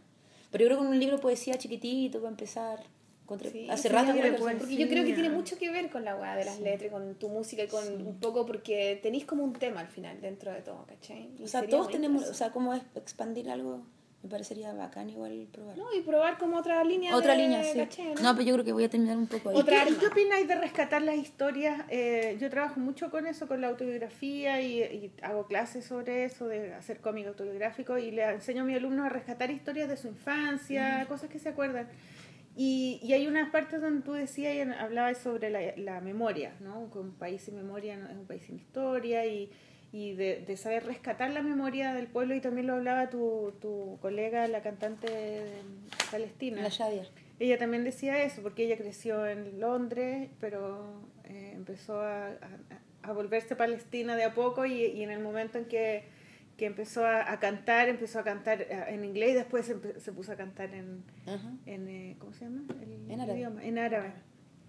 Eh, y, y entonces se me hizo un clic cuando leí eso de la memoria, de, de recuperar la memoria. Tú, y, tú eh, eh, habláis de eso, de como de, de recuperar la memoria de cosas que pasaron en tu país o de cosas que pasaron en tu familia. ¿Tú crees que hay una diferencia entre esas dos cosas? Yo, O sea, yo no- siempre estoy pensando como en un poco en conflicto con eso. Es que ¿cachai? uno no puede, o lo sea, pregunto como... cuan- y, y ampliaría un poco más incluso el tema del país. Creo que Mm. uno no puede separar, a ver, yo tengo una, una- un pensamiento extremadamente internacionalista. Cuando digo internacionalista, que creo Sí, que, que es imposible Mm. pensar, eh, como, hay, hay que pensar que hay, hay, un, hay una suerte de matem hay una red eléctrica mundial que funciona y claro, va a sonar súper como de conspirativo, pero igual yo sí creo que hay gente que efectivamente construyen gobierno y construir una manera de alimentarse, una manera en la cual se forma el sistema educativo, una manera en la cual nos, no, incluso una manera en la cual nos, no- nos relacionamos en términos de amor,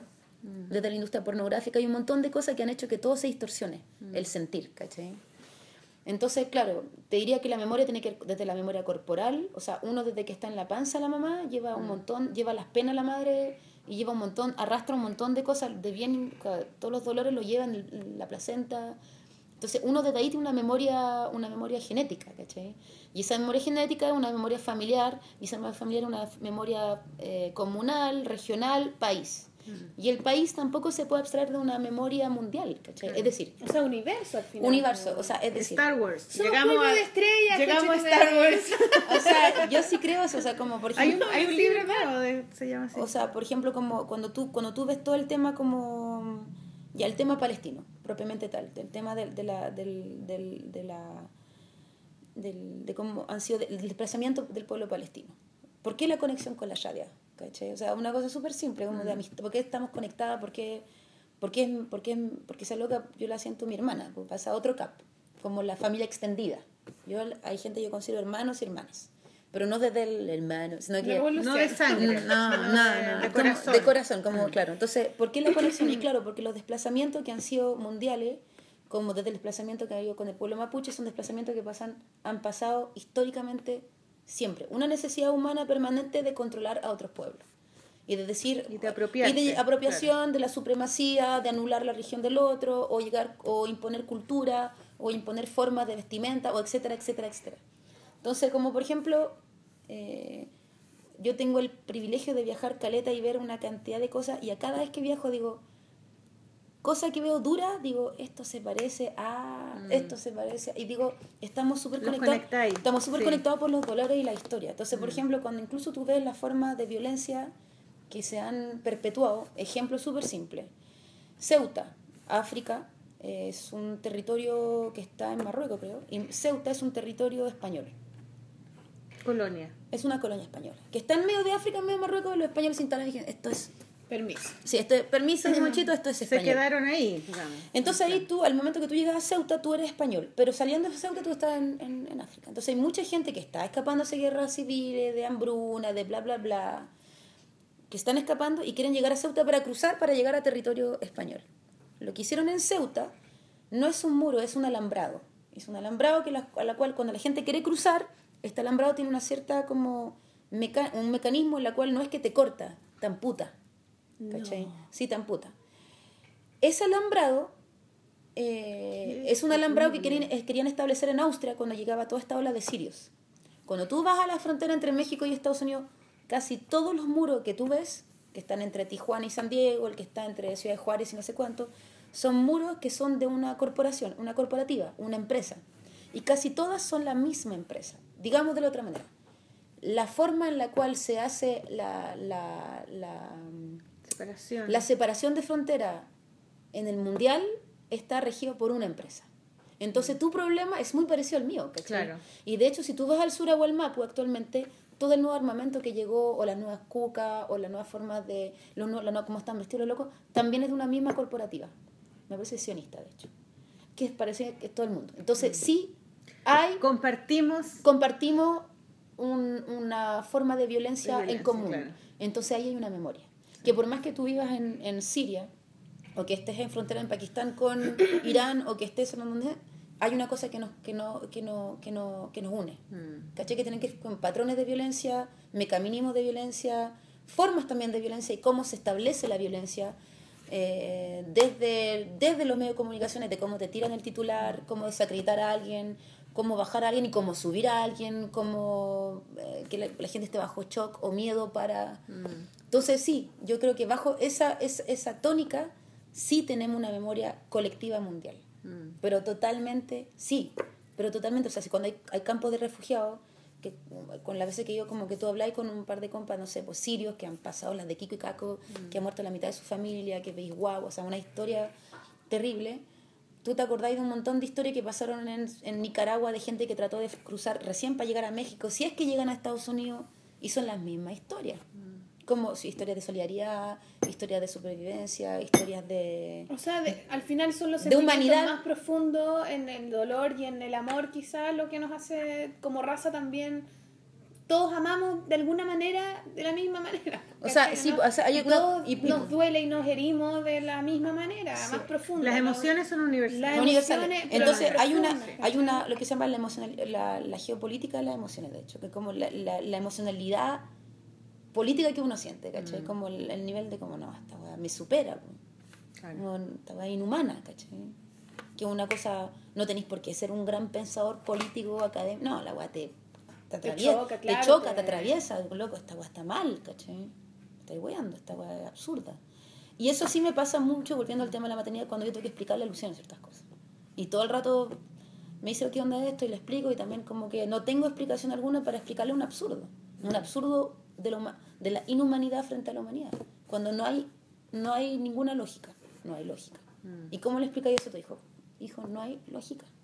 ¿Cachai? Y a nosotros nos toca justamente tratar de encontrar una lógica emotiva en, esta, en este chorizo de violencia mundial, porque es un, esto es una- es un momento Hay una lógica económica.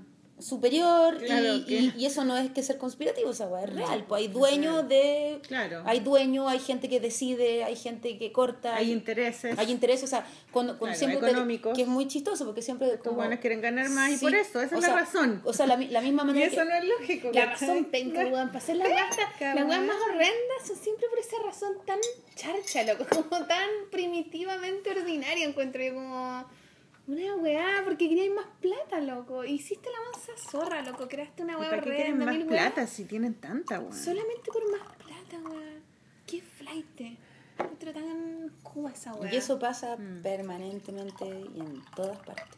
Y no, va, y no para. Sí, y no para y crece y crece y crece y crece. Bueno, pero por otro lado también están las personas que hacen una mansa weá solo por el gusto de hacerlas, por todo. solo porque se enamoraron de alguien, solo porque puta, por el gusto que Es que el amor es lo mismo, claro, o es como la real- misma simpleza para un lado y para el otro en lo más oscuro y en lo más luminoso. Lo que pasa es que estos locos tienen mucho poder. Y a la hora que ellos deciden una ley, claro, ellos te pueden decir hoy que radical tirar una piedra.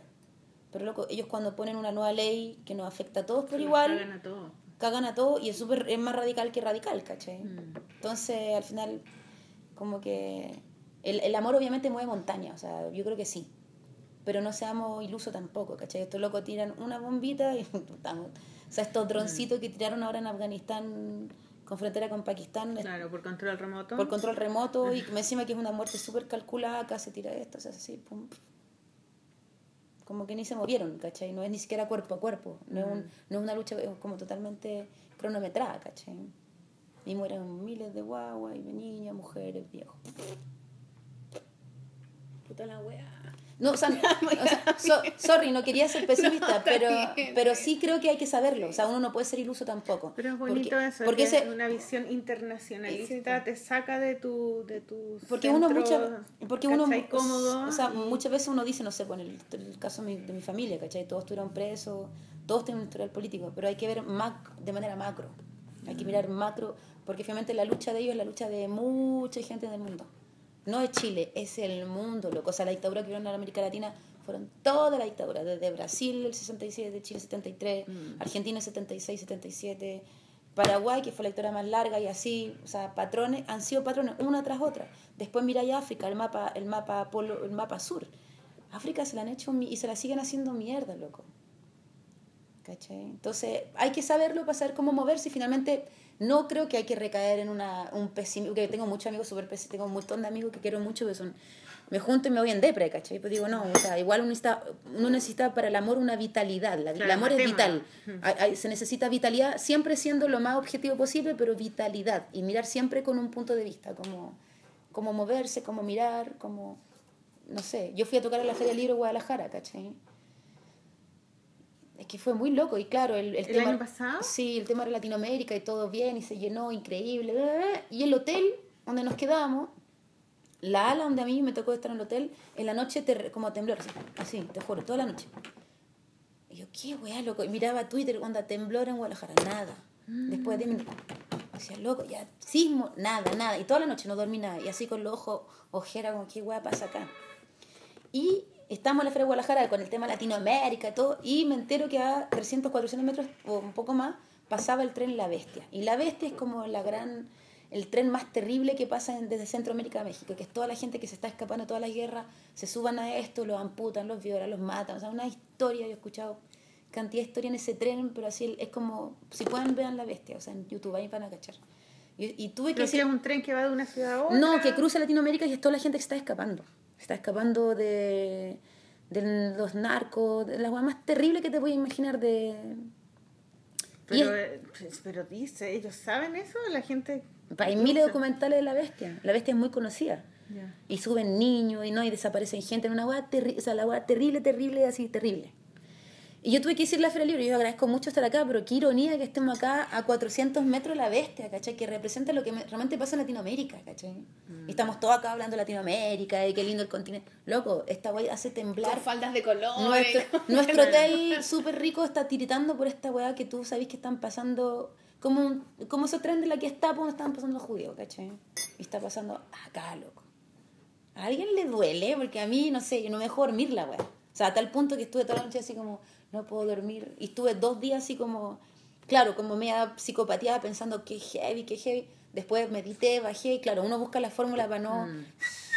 Es que pasa, yo la otra vez alguien, o lo, o lo escuché en una weá, entrevista o algo y decía, claro, cuando uno se pone a pensar en todas estas weas como macro y todos estos dolores tan grandes, y ahora que vivimos en una sociedad de información que tú realmente puedes saber lo que están haciendo supuestamente en otros lados, que antes la gente vivía y no, no te Estamos todos enterabas, ¿eh? conectados, muy claro, conectados. Como Claro. que es tan fuerte la weá y es tan horrendo lo que pasa que hay un mecanismo de supervivencia que les pasa que tú bloqueas esa weá. Así, ah, No quiero saber. ah, no o sea, saber, hay ya, mucha gente, hay mucha gente, hay mucha gente que está como la la la la. Sí, pues como no, no quiero. ah, Ahora, por no sé, pues yo llegué a mi casa y lo primero, o sea, llego a mi casa y lo primero que hacemos con la amiga es jugar puzzle y cagarnos a la risa. O sea, a un Claro, nivel un poco para sacarte algo. o ni siquiera sacarte, sino que es como ver vida, veo vida en cada rincón. Comunicarse. Comunicarse, Con vida, vida. personas en... en- en- ¿Con la música te pasa eso o con la música entras más en esos A veces, a veces entro, a veces entro a las catacumbas para subir. A veces estoy arriba. A veces estoy abajo. Como que, que la emoción es como la bolsa de valores, ¿no? Porque Claro. está ahí como, ¡Uhú! Y a veces como,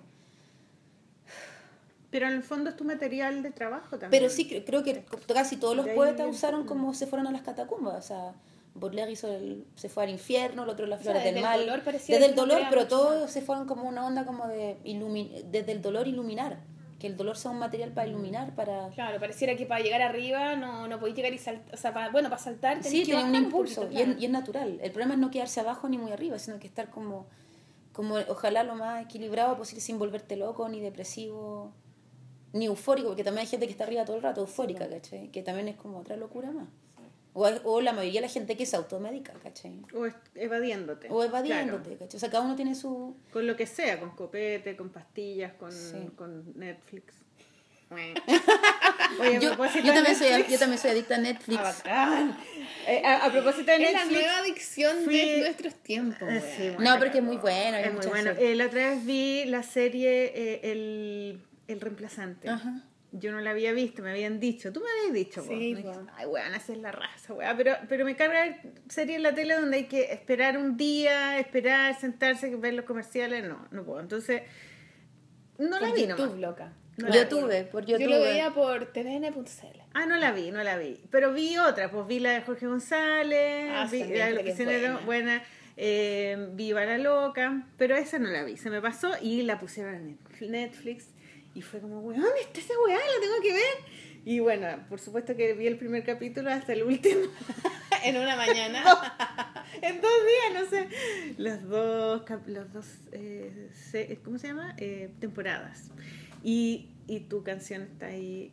Eh, Verdad, ve- es muy buena esa canción, caleta. mi verdad, no quiero tu Sí, hay hecho harta. Y la, cuando, la de Breaking Bad es como la más taquilla, pues, weón. ¿Cuál es esa que salió en Breaking 77. Bad? ¿Sí? Bueno, yo me enteré que salía en Breaking Bad eh, ayer porque lo vi en, el, en Sí, las sí, noticias. en Niña estudiosa. En la segunda temporada parece, o en la última, no sé. Oye, pero cuéntame cómo fue lo de la serie, porque esa serie es antigua, po. La hicieron en el 2012, ¿no? O 2013. No, no es tan antigua. 2013, 2014. 2013. 2013. 2013 es la primera temporada, ¿no? Si no, no es tan nueva. ¿La dura? Sí, po. Y la segunda temporada del 2015. ¿Sí? Eh, tú hiciste la canción para la Para serie. la serie. ¿Te explicaron cómo iba a ser Sí. y todo o la serie ya estaba lista? No, vi, me contaron de qué se trataba, vi un tráiler y la escribí. Y, la, can- y, el, y el video del que tú haces con las, eh, en los colegios tomados, de las marchas ¿El y todo eso, ¿esa lo- fue después de la serie? No, fue el 2010. Ah, entonces, claro, ese era como el modelo de, de, Sí. de por qué tenía que estar ahí. Qué, qué buena la serie. ¿tú Muy la buena. viste? Todavía no la veo completa. No, tenés que verla. Vi la primera temporada. Oye, ¿te cuesta participar con otra gente? Cuando te invitan a weas, como que eres media recelosa con tu wea o bye.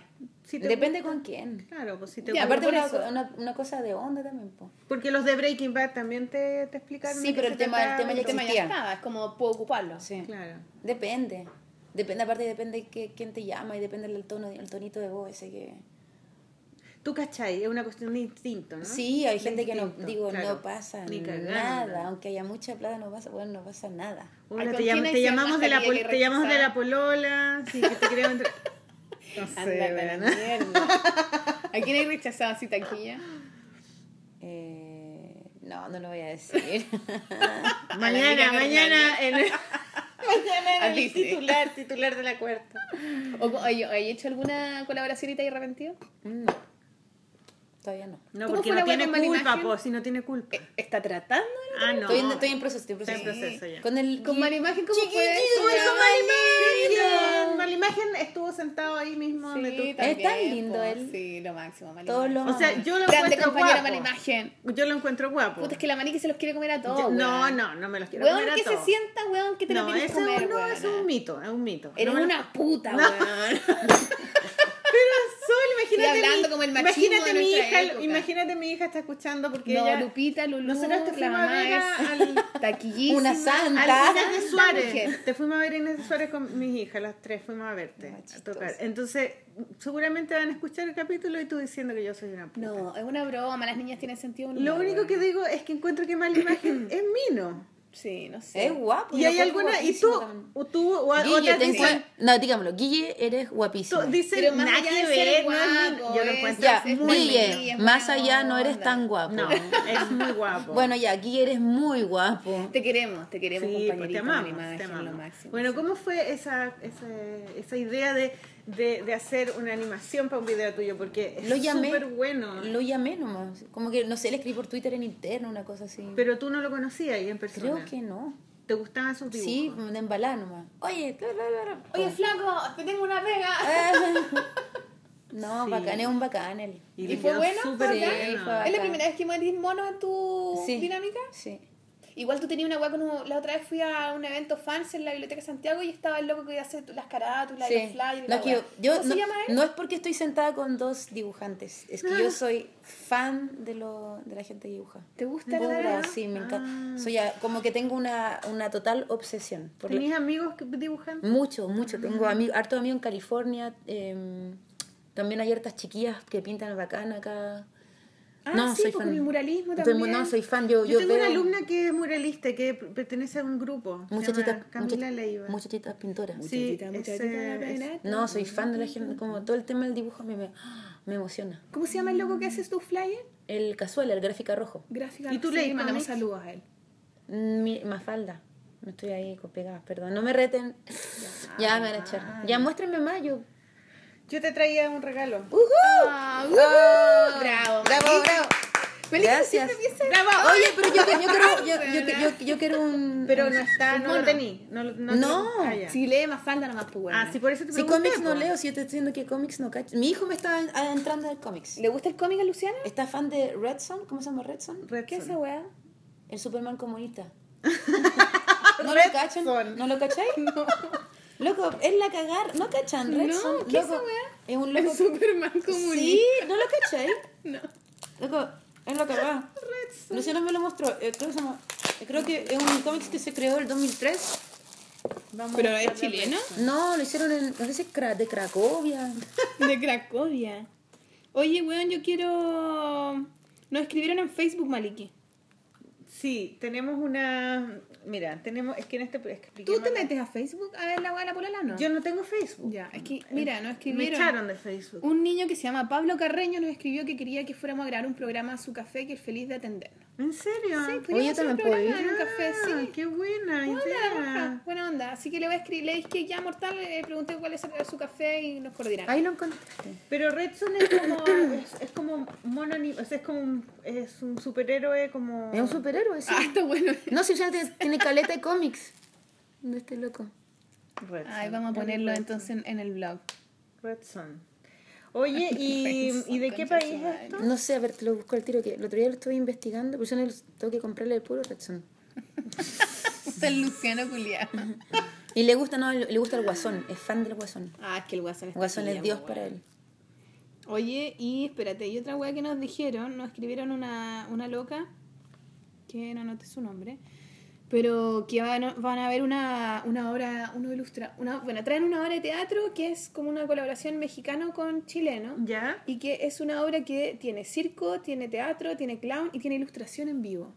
Y tiene dos ilustradores que se llaman Amanda y Armando, que son de México y que son la zorra, loco. Me mandaron, la loca que me escribió, nos escribió la porola, nos mandó como los portafolios de sus trabajos son preciosos. Entonces quería que, bueno, linkearse y hacer actividades con ellos y le dije los podríamos entrevistar en la porola.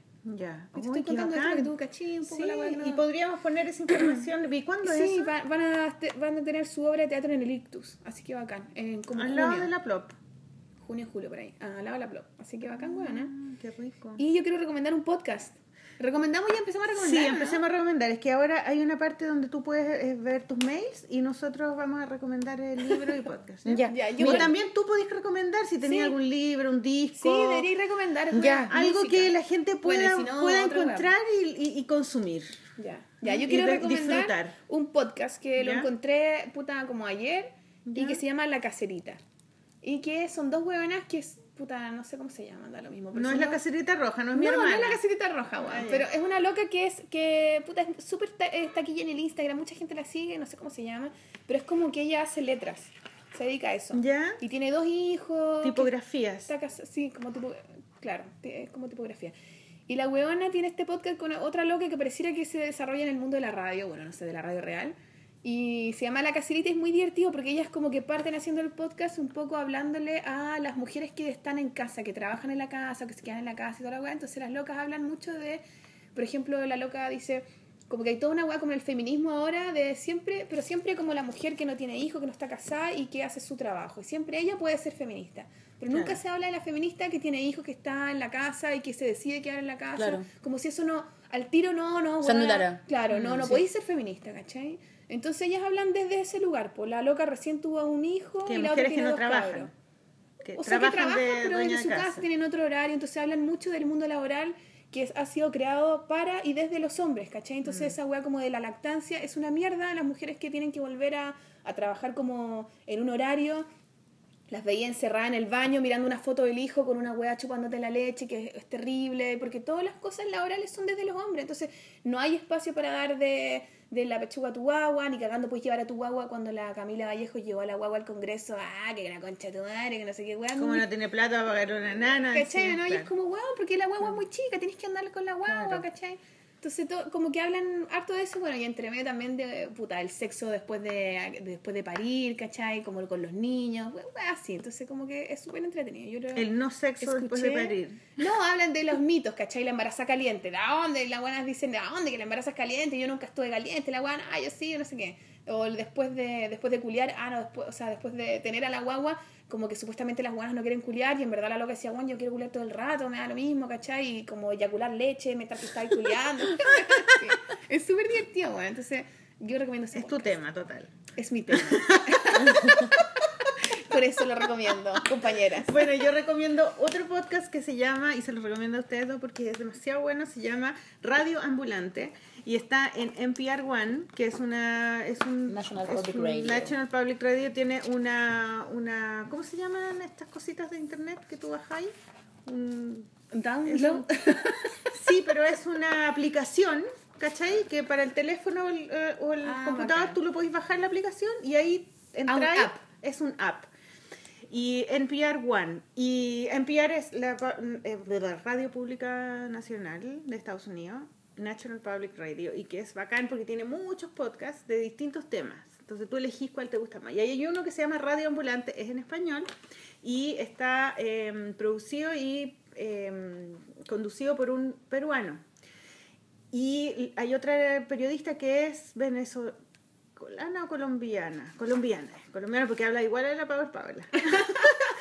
y, Ay, no diga, y es precioso porque ellos hablan de temas de eh, historias latinoamericanas. ¿cachai? Y hay muchos temas de inmigración y eh, cosas que... Hay, un, hay uno muy bonito de un chileno que eh, el hermano lo llama para ir a buscar unas cajas porque se cambia casa y en una de las cajas la abren y estaban todos los cassettes que se mandaban con el papá, que el papá estaba en el exilio. Y ellos cuando vuelven para Chile, el papá se tuvo que quedar allá y em- eh, el papá le empezó a mandar cassette. Y entonces en el, en, en el podcast, en la grabación, ponen los cassettes. ¿Cachai? Pedacitos del cassette y cassette que ellos grababan cuando eran chicos, de canciones. Qué Y el, bacán. y, el niño, y, el, y el tipo empieza a contar la historia. pues. Y, y eh, habla la, la, la- y habla el hermano también, ¿cachai? Y van contándote la historia, todo este cuento de cómo fue el exilio, cómo fue cuando los exiliaron, cuando se fueron, cuando ellos tuvieron que volver, cómo fue cuando él volvió después con su nueva familia. Y, y cada historia es un es una es, Es un cada capítulo. capítulo. es una historia, ¿cachai? Y entonces y de distintos países, y, hay uno no sé, pues de México, Venezuela, Colombia, eh, eh, ay, ¿qué más? Pucha, son como 15 capítulos que los escuché todos. Porque los dejé puestos ahí, sonaban, y no son tan largos. Son súper buenos, les ponen música, están editados, los tipos son de radio, por eso ahora están en NPR. Eh, con música, ¿cachai? Muy taquilla, muy Claro. real. Podríamos nosotros hacer eso, ¿no? Que te allá, música entre vamos para medio. allá. No me pidáis tanto, vamos, pero vamos para allá. En vez de que aparezca el teléfono, te... que aparezcan unas músicas. ¿Tenéis libro? Yo no tengo libro. Tengo este libro que se me ocurrió porque eh, por el tema de la, de la cantante amiga de la, ¿De la Ana? de la Ana, la Shaya Mansur. esa, Shadia Mansur. Oye, la Shadia Mansur es igual a muchas amigas que tengo, porque hay mucha gente palestina en Chile. La colonia Ah, palestina. físicamente. Y sí, se parece, por ejemplo, a la, a la, la que escribo, a la Carolina Lama. Se parece a la Lina Meruane, se- porque tienen la cara árabe, pues, ¿cachai? Los ojos grandes, las cejas. venimos de ahí, pues. Y Si de ahí eso, venimos, los claro. árabes se fueron a España, España vinieron acá. Son muy- Nos hicieron repico. Bueno, la, la Lina Meruane es, es una amiga mía muy, muy querida que nos hicimos muy amigas en Nueva York porque éramos vecinas de, en el barrio. Y, y, y la conocí bien cuando una vez me entrevistó para la revista Ya, que ella trabajaba para el Mercurio, así como que hacía, es periodista, pero después eh, estudió literatura y ahora es escritora y es profesora de literatura. Y, y ella eh, ella es eh, Lina Meruana, pues es palestina, pero ella nació en Chile, sus papás, eh, creo que su papá, no sé si su papá nació en Palestina y se vino, no sé, pero en Chile hay una generación muy gr- grande de, de muchas generaciones que son ya chilenos, ¿no? Y entonces el libro se llama Volverse a Palestina y es de eh, Random House, salió el año pasado, lo lanzaron. Y, mm, y cuenta la historia, y este es un, es un ensayo, es un ensayo, ¿cachai? Es como una... eh, nació de un... em, de un em, texto que ella escribió para un diario, como una columna, digamos, ¿no? O sea, hablar sobre un Ya. reportaje sobre cómo es para ella, cómo ella ve el mundo palestino y creo que fue porque ella se fue fue, fue a Palestina. Decidió ir a, a, A cachar visitar, wea. a cachar de dónde viene a- y a visitar a su, a su familia antigua, unas tías del papá, tías, primas lejanas. un poco, claro. Y ella no conocía, nunca había ido. y El el papá origen. siempre dijo, yo nunca vuelvo a su lugar. ¿Cachai? Como que, no, yo no vuelvo, no quiero hablar de eso, nada. Y, y el- a lo más el papá le mostró como la casa de cuando él creció en el sur, fueron a verla antes que la derrumbaran. Y ella empezó a, a querer reconstruir esta memoria, ¿cachai? Y decir, pucha, yo vengo allá, yo quiero saber de dónde vengo, ¿cachai? Y, y fue a Palestina con todo lo difícil que es pasar y los papeles y la aduana la revisaron y, ¿cachai? Todo eso lo, lo cuenta en el libro. Y, y ir al lugar, cómo fue, tomar el taxi, lo que le dijo el taxista, ¿cachai? Caminar por las calles, cómo era, cómo se vestía la gente, cuando llegó a la casa de las tías, ¿cachai? Que se suponía que eran sus tías, pero eran unas señoras que ella no, nunca había visto su vida, ¿cachai? Y comer lo que le sirvieron. Y, y ella es escritora, escribe novelas, entonces todo está contado como si fuera una novela. ¿Cachai? Como te describe el suelo, el, el silloncito. ¿Te gusta la a ti esa weá, weona, Descriptiva, encanta. Y, Obvio. y es precioso. Oye, el libro es súper lindo. Y él después al final tiene otro texto que ella lo hizo ya cuando cachó que lo que escribió para el diario se transformó en un libro, porque después siguió escribiendo, escribiendo. Y después hace ella una, una especie como de ejercicio literario con textos de personas famosas de la literatura que hablan sobre Palestina y ella un poco les contesta. ¿cachai? Es súper bonito, lo recomiendo. Ah, préstamelo, le saco foto al tiro. Se llama Volverse Palestina. Y tenemos unos libros de cuentos, pero sabéis que dejémoslo para lo, para lo otro porque Sí, sí. es que son eh, tenemos unos libros de cuentos que la Marley, la Marley que es venezolana, que es dibujante, claro, que ya lleva, la Marley lleva muchos años acá en Chile. Maricet Ramos. Marlicet Ramos, que le mandamos muchos saludos. Muchos saludos, Y sí. muchas gracias. Ella eh, fue, vino el otro día al taller y me trajo una bolsita con cosas de comida porque su polola es eh, chef. Ay, qué rico. Entonces me mandó una bolsita con unos crackers que las había hecho para nosotras. ¿Y no compartiste ahora en la polola? Y dijo esto es para la polola y, y yo me No, yo no comí nada. Maricet, yo no comí ni una y wea. yo La los Ana dejé en mi tampoco, casa y los consumimos. Puta la wea, soy igual. Soy como la bella Maliki. Pero ella mandó tres libros que ella hizo eh, con otras personas que son de niños. Eh, entonces, vam- les vamos, la próximo, el próximo los vamos a leer y el próximo capítulo los vamos a recomendar y, y junto con el del gatito que nos llegó. ¿Ya? Eh, ¿Qué más? ¿Qué otra cosa? ¿Qué otra cosa?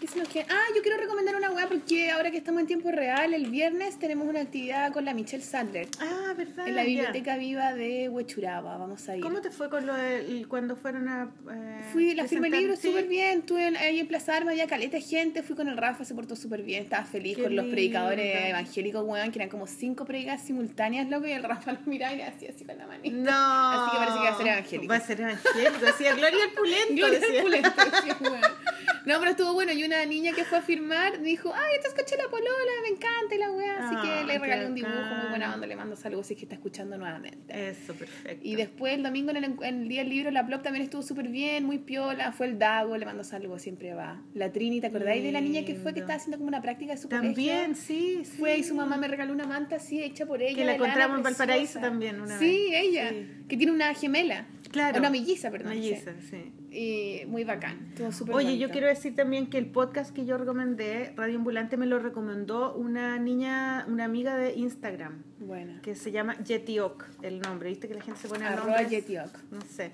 Y que le sale un caballito. Eh, Muchas gracias por recomendármelo porque se lo he recomendado a todo el mundo, es demasiado entretenido, demasiado bueno. Y, mm, ¿qué más? ¿Qué más? Bueno, pero vayan a vernos a la Biblioteca Viva Ah, con la eso. Michelle Sadler. Vamos a hablar del ¿Dónde libro está eso? La historia ilustrada del- de un embarazo. ¿Dónde está la Biblioteca Está Viva? en, en un mall plaza en Huechuraba. No sé, no sé la dirección. Biblioteca Viva Pero lo, lo puse yo en mi cuestión de sol días por Facebook. Así que para que vayan a. Porque vamos a conversar del libro, de cómo lo hicimos, etcétera Es como, una, es como un encuentro. ¿cachai? Qué Porque están haciendo como varias cosas con hartos autores distintos. Y ahí nos toca el viernes, creo que es a las 6 de la tarde.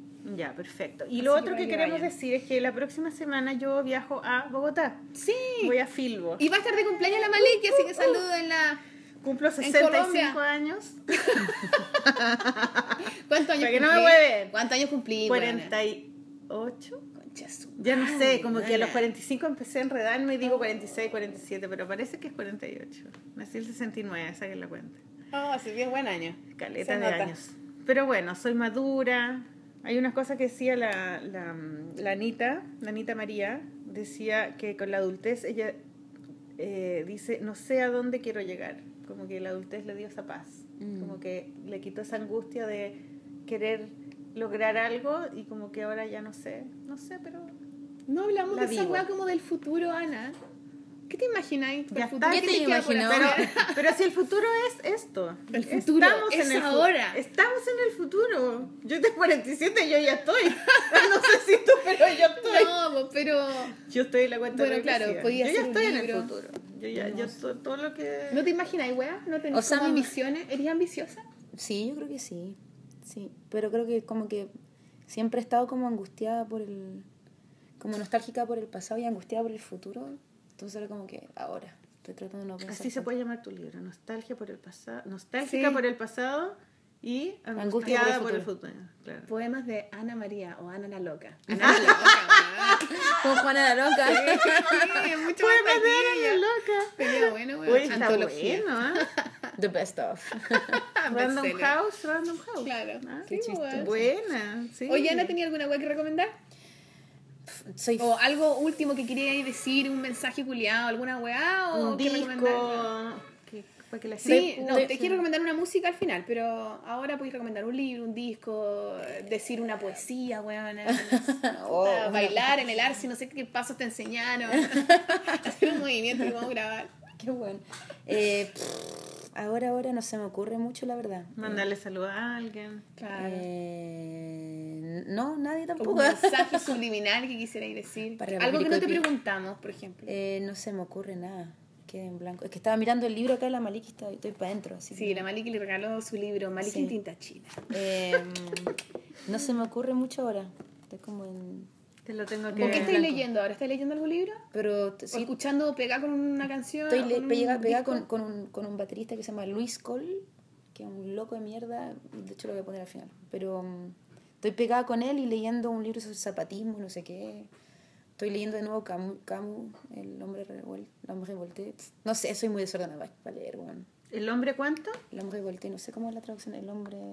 Es francesa la loca. Camus. El Eh, el extranjero, ese es el que yo leí. Sí, eh, ¿No lo leíste, el extranjero?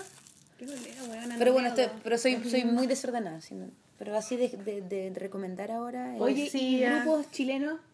Estoy pegada ¿qué con Luis escucha? Cole, estoy pegada con Luis Cole, lo siento. Nada, eh, ¿no escuchas, ¿no escucháis música chilena en general? Sí, obvio. ¿Sí? Pero cuando estoy pegada con alguien se me Pico. cuesta. Sí, no logro ver a nadie. ¿Y qué grupo chileno te gusta? Eh, Caleta. A ver, ¿quién, quién de los últimos así que... que, que Cantantes chilenas ¿Sabes qué? Escuché un tema muy bueno, Nueva Mujer. Me encantó un tema de, Luis- de Javier Barría. Me Ah, encanta. ¿Lo pusimos? pusimos Lo pusimos la otra vez. Sí. O el lo tema pusimos. lindo. con Lo puso el es. El Mata Sí, lo puso. sí. De hecho, lo, lo, lo- se lo publiqué y dije, loco, te pasaste. El tema hermoso. Es que ese disco de Javier Barría está muy bueno. Está muy bueno. Lo pusimos en el, él- en el, en podcast pasado, en el lo capítulo encuentro pasado. demasiado seco. Sí. Seco, seco, seco. Y tiene como 100.000 discos, el weón es súper trabajador. Prolífico, calladito. pa' Y él hace ¿Y te gusta la Camila Moreno? Sí, tiene, el último disco de la Camila es hermoso. De hecho, se lo escribí. Le dije, loca, te- o sea, siento que la Camila como que ha tenido una evolución mortal. Creo que de las artistas chilenas me parece que es la mina más jugada. Ella tenía un podcast en la radio Súbela. Sí, nocturno. Y, No, ¿cómo se y yo siempre le decía, la, pero yo quería que invitara a la Anita. ¿Cachaste ese programa, no? No. ¿Lo, le- lo escuchaste alguna vez? Y ella eh, invitó a cantantes chilenas. Y fue No, bacán no porque- solamente chilenas, pues si No, latinoamericanas. Ah. sí.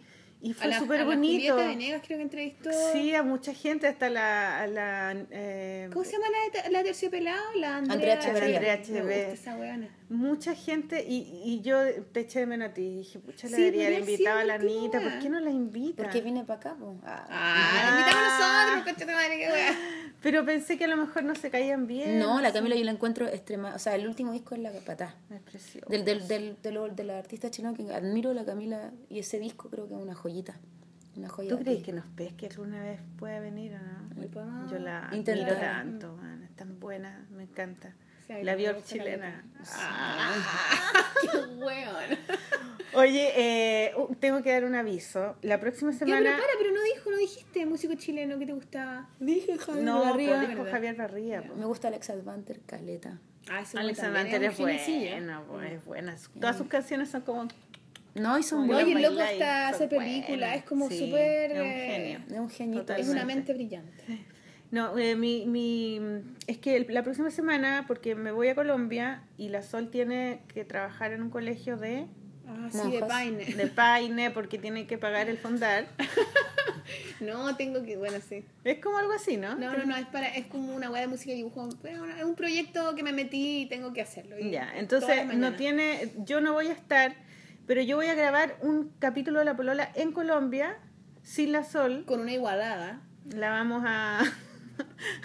vamos a, cambiarla por una colombiana. eh, Está bien, y más que todo, nada más. Una de entre viñetas, una chica. Jimena, Jimena, ya. Ella me va a acompañar y ella con- contactó a dos dibujantes colombianas que van a estar en el programa. O sea, el próximo programa va a ser totalmente internacional. Claro, pero no lo vamos a subir la próxima semana porque la próxima semana yo voy a estar allá y la Sol no va a poder grabar el programa sola porque no tiene tiempo. Entonces, van, el capítulo de la Ana Tijoux va a estar dos semanas al aire. Así es que, Vamos a tener una pausa en la polola y seguimos la otra semana ya de nuevo. claro, eh, la segunda semana de mayo. Sí. Ahí va a ser. Entonces, la Así próxima semana... No, la tercera Escuchen semana. de nuevo este capítulo. Claro, este capítulo va a salir ahora y la próxima semana. Y la otra va a salir de nuevo. Así que ese era mi aviso. Muy bien. ¿Ya? Suerte, Maliki, en. Bogotá. Oye, sí, feliz cumpleaños Sí. y... Feliz cumpleaños ¿Qué voy a adelantado, Maliki, para mi 4 de mayo. ¡Uh! queremos fiesta en la polola. ¿Va a ser fiesta? Queremos torta. Yo voy a estar en queremos Colombia. torta. Pero a la vuelta, po. A la vuelta, pues bueno, un pedazo de guasa, sí, torta, te cantamos ser, cumpleaños, toda la weá. En tu. En casa, vamos, vamos. Yo con Rafa durmiendo, me voy, le voy pechuguita, güey. ya, pues bacán. Ya Qué eso, bueno. pues estamos bien chiquillas, mortal, nos vamos. Gracias por todo, gracias Ana. ¿Qué canción venir. vamos a poner? Vamos a escuchar. ¿Qué música, qué tema, qué, qué Mira, este, este tipo lo descubrí en internet y soy fan. Y el tema que voy a poner es un tema que voy a decirle al tiro porque no me lo sé de memoria. Es un tema, bueno, él se llama Luis Cole y ten- él, él se hizo como parece conocido porque subía videos de él tocando batería. Ya. Y sacó unos temas donde él toca todo y lo estoy Pero totalmente... espérate, ¿el tema es solo batería? No, no, no, no. no. Porque a la Malika no le gusta Mira, nada que no, sea amor. esto se llama Bank Account, la cuenta de banco se llama. Nada Y que no lo sea amor. amo. Es una canción muy corta, pero un minuto y medio. Pero es mi ¿Cómo se llama? Col con ¿Cómo se escribe? El Luis, Ah, L-O-U-I-S, Cole. Y este tema se llama Bank Account. O sea, Bank cuen- account. cuenta de banco. Y lo amo. Tengo un crush. No escucho nada más que Luis Cole. Ya, Tengo a todo el mundo mareado con Luis Ya, Cole. entonces es vamos- Dios. todos van a ser también fanáticos. No, es que es un genio. Lo amo.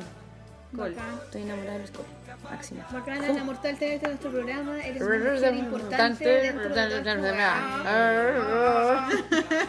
Sí, pues igual, es como un power así. Eres lo máximo. Cuando quieran, lo que necesiten. tanto. Si necesitan, yo puedo ser la señorita Astrid, puedo estar sirviendo café.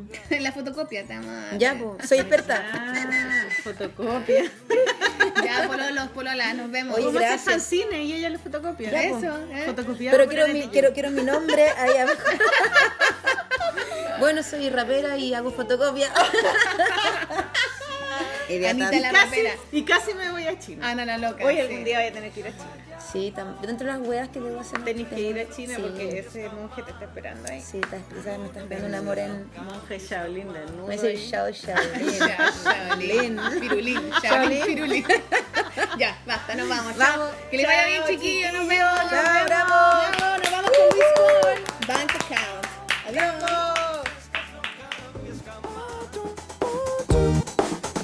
Bank account. I'm too scared to check my bank account. I don't afford to check my bank account. I'm too scared to check my bank account. Check it,